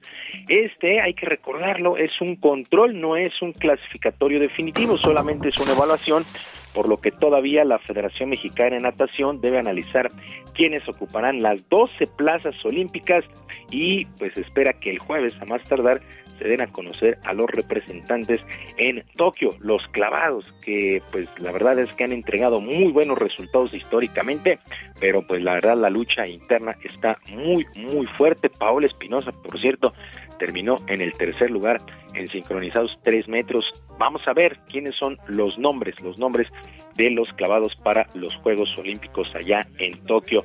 Y el día de hoy arrancan nuevas series en la cortísima temporada del béisbol de la Liga Mexicana. Por lo pronto, los guerreros de Oaxaca estarán recibiendo a los Leones de Yucatán, los rieleros de Aguascalientes a los Toros de Tijuana, los Olmecas de Tabasco vienen a la capital, al estadio Alfredo Harp para enfrentar a los Diablos Rojos del México, los Mariachis de Guadalajara estarán enfrentando a los Pericos del Puebla, Piratas de Campeche frente a los Bravos de León, el Águila de Veracruz contra los Tigres, los Sultanes de Monterrey contra los Zaraperos de Saltillo, Vaqueros Laguna estará recibiendo a los Acereros de Monclova, los Tecolotes de los Dos Laredos visitan a los Generales de Durango, eh, series que estarán martes, miércoles y jueves. Por lo pronto, los Acereros de Monclova con récord de 15 ganados y 6 perdidos, son líderes en la zona norte, los actuales campeones acereros de Monclova, mientras que en la zona sur los Diablos Rojos son líderes, 13 triunfos por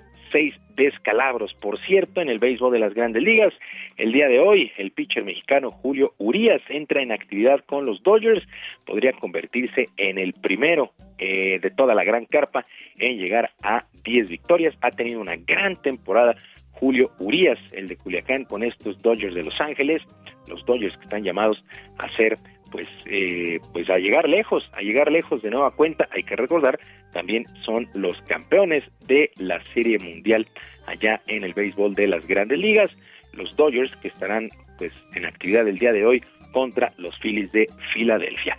Sergio Lupita, amigos del auditorio, la información deportiva este martes. Yo les deseo un extraordinario día y como siempre les dejo un abrazo a la distancia.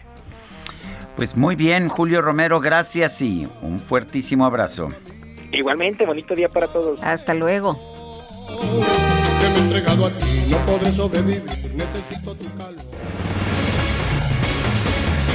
Los Ángeles Azules que estuvieron ayer aquí con Adela Micha, yo casi me regreso. Yo casi me regreso. ¿Y qué te ¿Tú te quedaste? No, no me quedé. Yo, ¿No te quedaste? yo tenía que...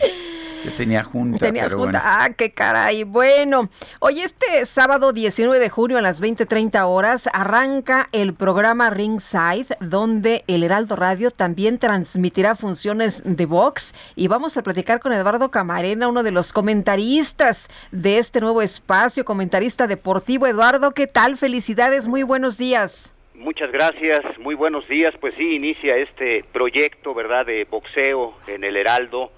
El boxeo que es el deporte que le ha dado más éxito a México a nivel mundial, 162 campeones mundiales en la historia del boxeo y pues grandes figuras que ha habido en este deporte y podemos decir que ahora el Heraldo se sube al ring, ¿verdad?, para transmitir funciones de boxeo. Vamos a iniciar con Jaime Munguía, este muchacho de Tijuana que es campeón mundial y que ahora está buscando un segundo título del mundo, tiene 24 años, tiene un récord formidable de 36 victorias sin derrota, con 29 knockouts, y va a enfrentar a Camil Semereta, un peleador de, Polonia, que será el primer rival de Jaime Munguía en esta división de los 70 kilogramos. En este deporte, pues hay que decirlo, eh, México es una potencia mundial, aquí no va por el quinto partido, aquí normalmente va por campeonatos mundiales y una de las figuras en la actualidad sin duda es este tijuanense Jaime Munguía que estará en la transmisión precisamente de, este sábado, Jaime Munguía contra Camil Semereta de Polonia, la, la primera función de El Heraldo Radio. Pues, el, ¿qué, ¿qué tan fácil es hacer una narración de box? Sé que eran muy tradicionales allá en los años 50 o 60, después con la televisión como que eh, ya, ya no fueron tan importantes, pero ¿qué tanta emotividad puede haber en la narración de un combate de box? Pues yo creo, Sergio, que te saludo con mucho afecto. Yo creo que la, la emotividad te la da la pelea, ¿no? Porque uno no puede ponerle la emoción que uno quisiera si la pelea no da para que eh, eh, la gente pueda percibir esa emotividad que está arriba del cuadrilátero. Entonces, eh, sí, sí es complicado como todo, ¿no? Hay que ser muy descriptivo, hay que ser este, muy específico, eh, manejar, por supuesto, el, lenguaje boxístico, ¿no? Explicarle a la gente que es un gancho, que es un recto, particularmente, pues yo he tenido el privilegio de narrar más de mil peleas de campeonato mundial, ¿no? En radio, en televisión, desde los años 80 a la fecha, y pues va a ser una muy bonita experiencia, ¿no? Con esta marca registrada en el deporte, en el periodismo, en las noticias, que es el Heraldo, y pues yo creo que, que va a ser una muy bonita experiencia, Sergio, el volver a recibir la señal radiofónica transmitiendo una pelea de box como aquellos años que recuerdas tú, ¿no? Donde el ratón Macías, donde aquellos grandes ídolos de los años 50 y 60 pues eh, todos sus combates eran seguidos precisamente a través de la radio. Oye Eduardo, ¿y quién te acompaña? ¿Quiénes más te van a acompañar en las transmisiones? Pues un elenco extraordinario. Tenemos a Alfredo Ruiz también con mucha experiencia narrando combates de boxeo, Juegos Olímpicos, peleas de campeonato mundial y otros deportes igual que un servidor. Y Jorge Mile, que digamos es la, la generación más reciente de narradores de boxeo, también con una formación muy sólida dentro del periodismo deportivo. Y pues nos da mucho gusto este, ser parte ¿no? de este gran equipo de El Heraldo Deportes. Eduardo, les eh, mandamos un fuerte abrazo y les deseamos todo el éxito. Muchísimas gracias, gracias y muy buenos días. Hasta luego, Eduardo Camarena, comentarista deportivo. El programa Ringside empieza este sábado 19 de junio a las 20:30 horas. Son las 9 con 43 minutos después de casi 14 meses eh, abajo del escenario y varios intentos de regresar con todas las medidas de seguridad sanitaria. Eh, la Filarmónica de las Artes ha logrado obtener el aval de las autoridades para llevar a cabo sus conciertos pospuestos desde noviembre del 2020. Enrique Abraham Vélez es director de la Orquesta Filarmónica de las Artes. Enrique, ¿cómo estás? Buenos días. ¿Qué tal, Sergio Lupita? ¿Cómo están? Con mucho gusto de volverlos a saludar. Muy emocionado por la presentación que acabas de hacer después de 14 meses. Pues sí, después de 14 meses. Y en primer lugar, ¿dónde van a estar y cuánto, cuándo, este, eh, cuándo empiezan cómo empiezan? En fin, cuéntanos un poquito para que podamos ir. Sí, claro, mira, te platico todo. Empezamos este fin de semana, este sábado 19, con el concierto de la Esperanza, que precisamente hace casi dos meses se canceló. Hubo ahí este, un ligero malentendido con las autoridades, con los lineamientos, pero lo logramos destrabar las autoridades este, muy amables cooperaron, se pusieron a nuestra disposición y ya se logró que por fin la música en vivo regrese a los escenarios.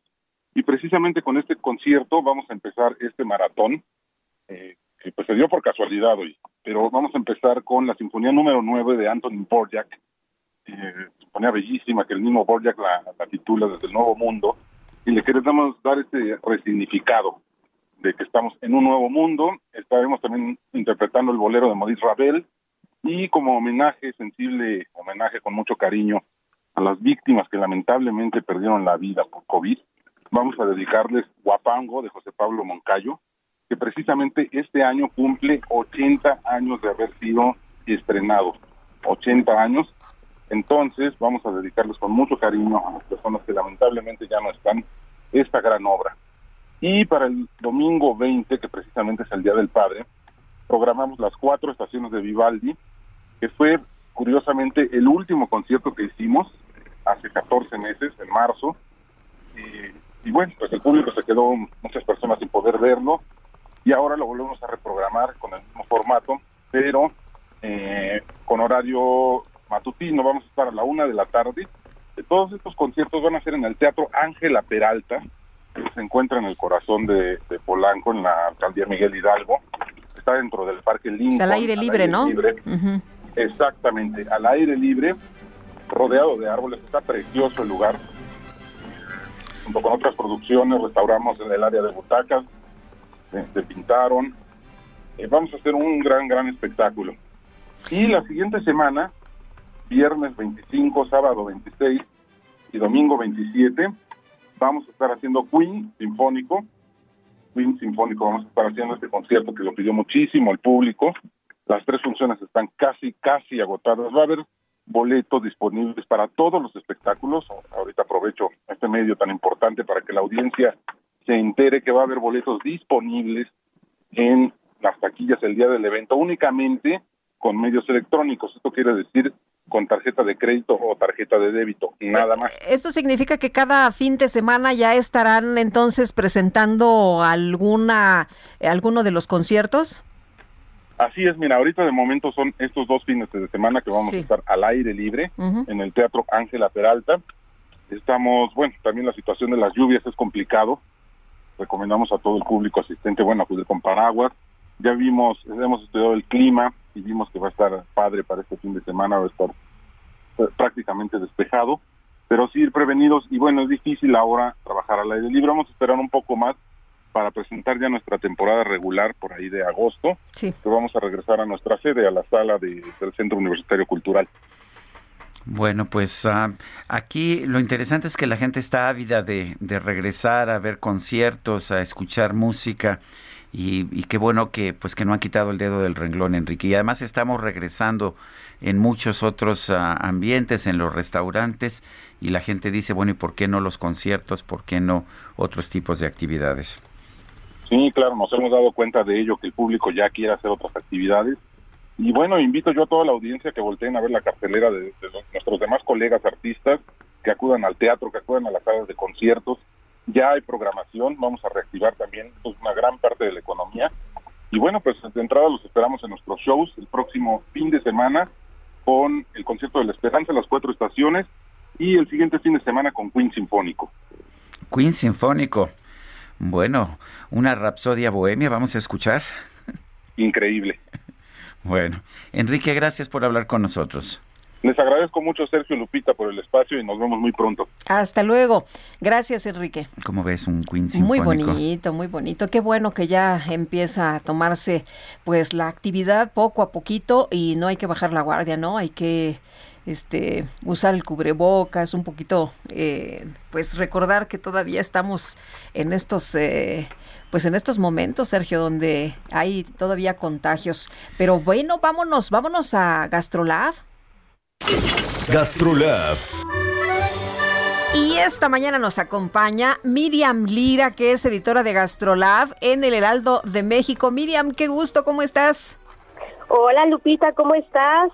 Sergio, ¿Todo, ¿todo bien? Hola, hola Miriam, bienvenida y este Muchas gracias. Platícanos, platícanos qué tenemos esta esta mañana.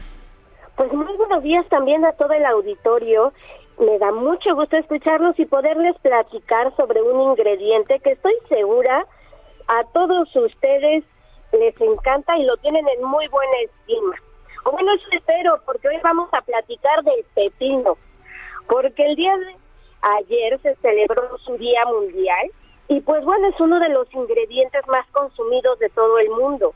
Además, es muy sano, es un gran auxiliar para mantener el peso en los niveles ideales, que nos veamos flaquísimos, guapísimos, ya que es muy bajo en calorías. Es una Y pues, delicia, bueno, ¿no? Sí, delicioso. Su cultivo, Lupita, para que se den una idea, su ancestralidad se remota hasta hace más de 3.000 años en la India, desde donde se fue extendiendo poco a poco hasta llegar a Grecia, luego pasó a Italia. Imagínense que fueron los romanos quienes lo introdujeron en otras partes de Europa, convirtiéndolo en una de las frutas más consumidas gracias a su sabor tan sutil y a sus múltiples propiedades nutrimentales. Y sí, dije fruta porque el pepino no es una verdura. Y entra en esta categoría porque contiene, como ustedes lo han visto mil veces, pequeñas semillitas en el medio y crecen de la flor de la planta del pepino, mientras que las verduras son tomadas de cualquier otra parte de la planta, no específicamente de la flor. Así pueden distinguir fácilmente entre una verdura y una fruta que no se hagan bolas y que no les digan que sí, que no, ya ustedes saben cómo identificarla. Y pues bueno, en nuestro continente aquí, en América, los primeros pepinos se cultivaron en el siglo XVI, después de que Cristóbal Colón pues los introdujera con gran éxito y hasta el día de hoy convirtiéndolos en parte fundamental de todas las guarniciones de las comidas más populares aquí en nuestro querido México. ¿Quién no? Cuando no falta una buena ensalada con unas rodajitas deliciosas con chilito piquín y este limoncito, siempre está presente el pepino. Además es una de las frutas que cuenta con múltiples virtudes, porque bueno, una de sus principales propiedades y destacables es que tiene un gran contenido de agua, 90% aproximadamente, por eso es el favorito de las dietas y el predilecto durante el verano, ya que ayudan a mantener el cuerpo completamente hidratado. Además, funciona como un gran diurético, apoyando a evitar la retención de líquidos, también como laxante natural, muy potente, ¿eh? debido a su elevado contenido en fibra, y esta particularidad lo hace también un aliado pues muy importante para mantener el tránsito intestinal regulado. Y por si fuera poco, es excelente para tratar patologías cutáneas y estéticas. Ándale, pues. ¿Cuántas veces no nos hemos puesto la rodajita del pepino en los ojitos para desinflamar? Tiene un gran efecto en la piel y pues uno de sus componentes también muy importantes es la sílice que hace que determinados tejidos como músculos, algunos ligamentos, tendones, cartílagos e incluso los huesos se pongan más fortachones para que se fortalezcan. Bueno, pues con eso nos quedamos. Sí, para finalizar, Lupita, un super tip. Si en algún momento ustedes sienten mal aliento, masticar una rodaja de pepino durante 30 segundos les va a ayudar a eliminar las bacterias y a eliminar el exceso de calor en el estómago. Esa es una de las principales causas del mal aliento y van a estar frescos como pepino. Muy bien, muchas gracias. Hasta luego, Miriam. Gracias, Miriam. Son las 9.53. No sé si nos dé tiempo todavía de ir al resumen. Vamos al resumen final de este programa. Esta mañana el presidente López Obrador recibió la segunda dosis de la vacuna contra el COVID-19 de AstraZeneca. Llamó a los ciudadanos a no bajar la guardia frente a la pandemia. El presidente aseguró que va a estar al pendiente del resultado de la consulta que va a realizar la Suprema Corte de Justicia sobre la ampliación del mandato del ministro presidente Arturo Saldívar. El grupo de hackers Abaddon confirmó el fin de sus operaciones de cibersecuestro a dos días de que venciera el plazo que había dado a la Lotería Nacional para negociar el rescate de su información. El presidente de los Estados Unidos, Joe Biden, llegó esta mañana a Ginebra, Suiza, a un día de la reunión que sostendrá con su homólogo de Rusia, Vladimir Putin. Estoy loco por el tenis, me encanta su juego. Pues sí, efectivamente, y fíjese que después de que el tenista serbio Novak Djokovic se proclamó campeón de Roland Garros, se le observó regalándole su raqueta a un niño que estaba en la tribuna. El afortunado es un niño mexicano llamado Mateo, quien acudió al torneo con su familia. En rueda de prensa, Djokovic explicó que no conoce a Mateo, pero decidió darle su raqueta porque estuvo apoyándolo todo el partido. Se nos acabó el tiempo, Guadalupe. Vámonos entonces, que la pasen todos muy bien, disfruten este día. Hasta mañana, gracias de todo corazón.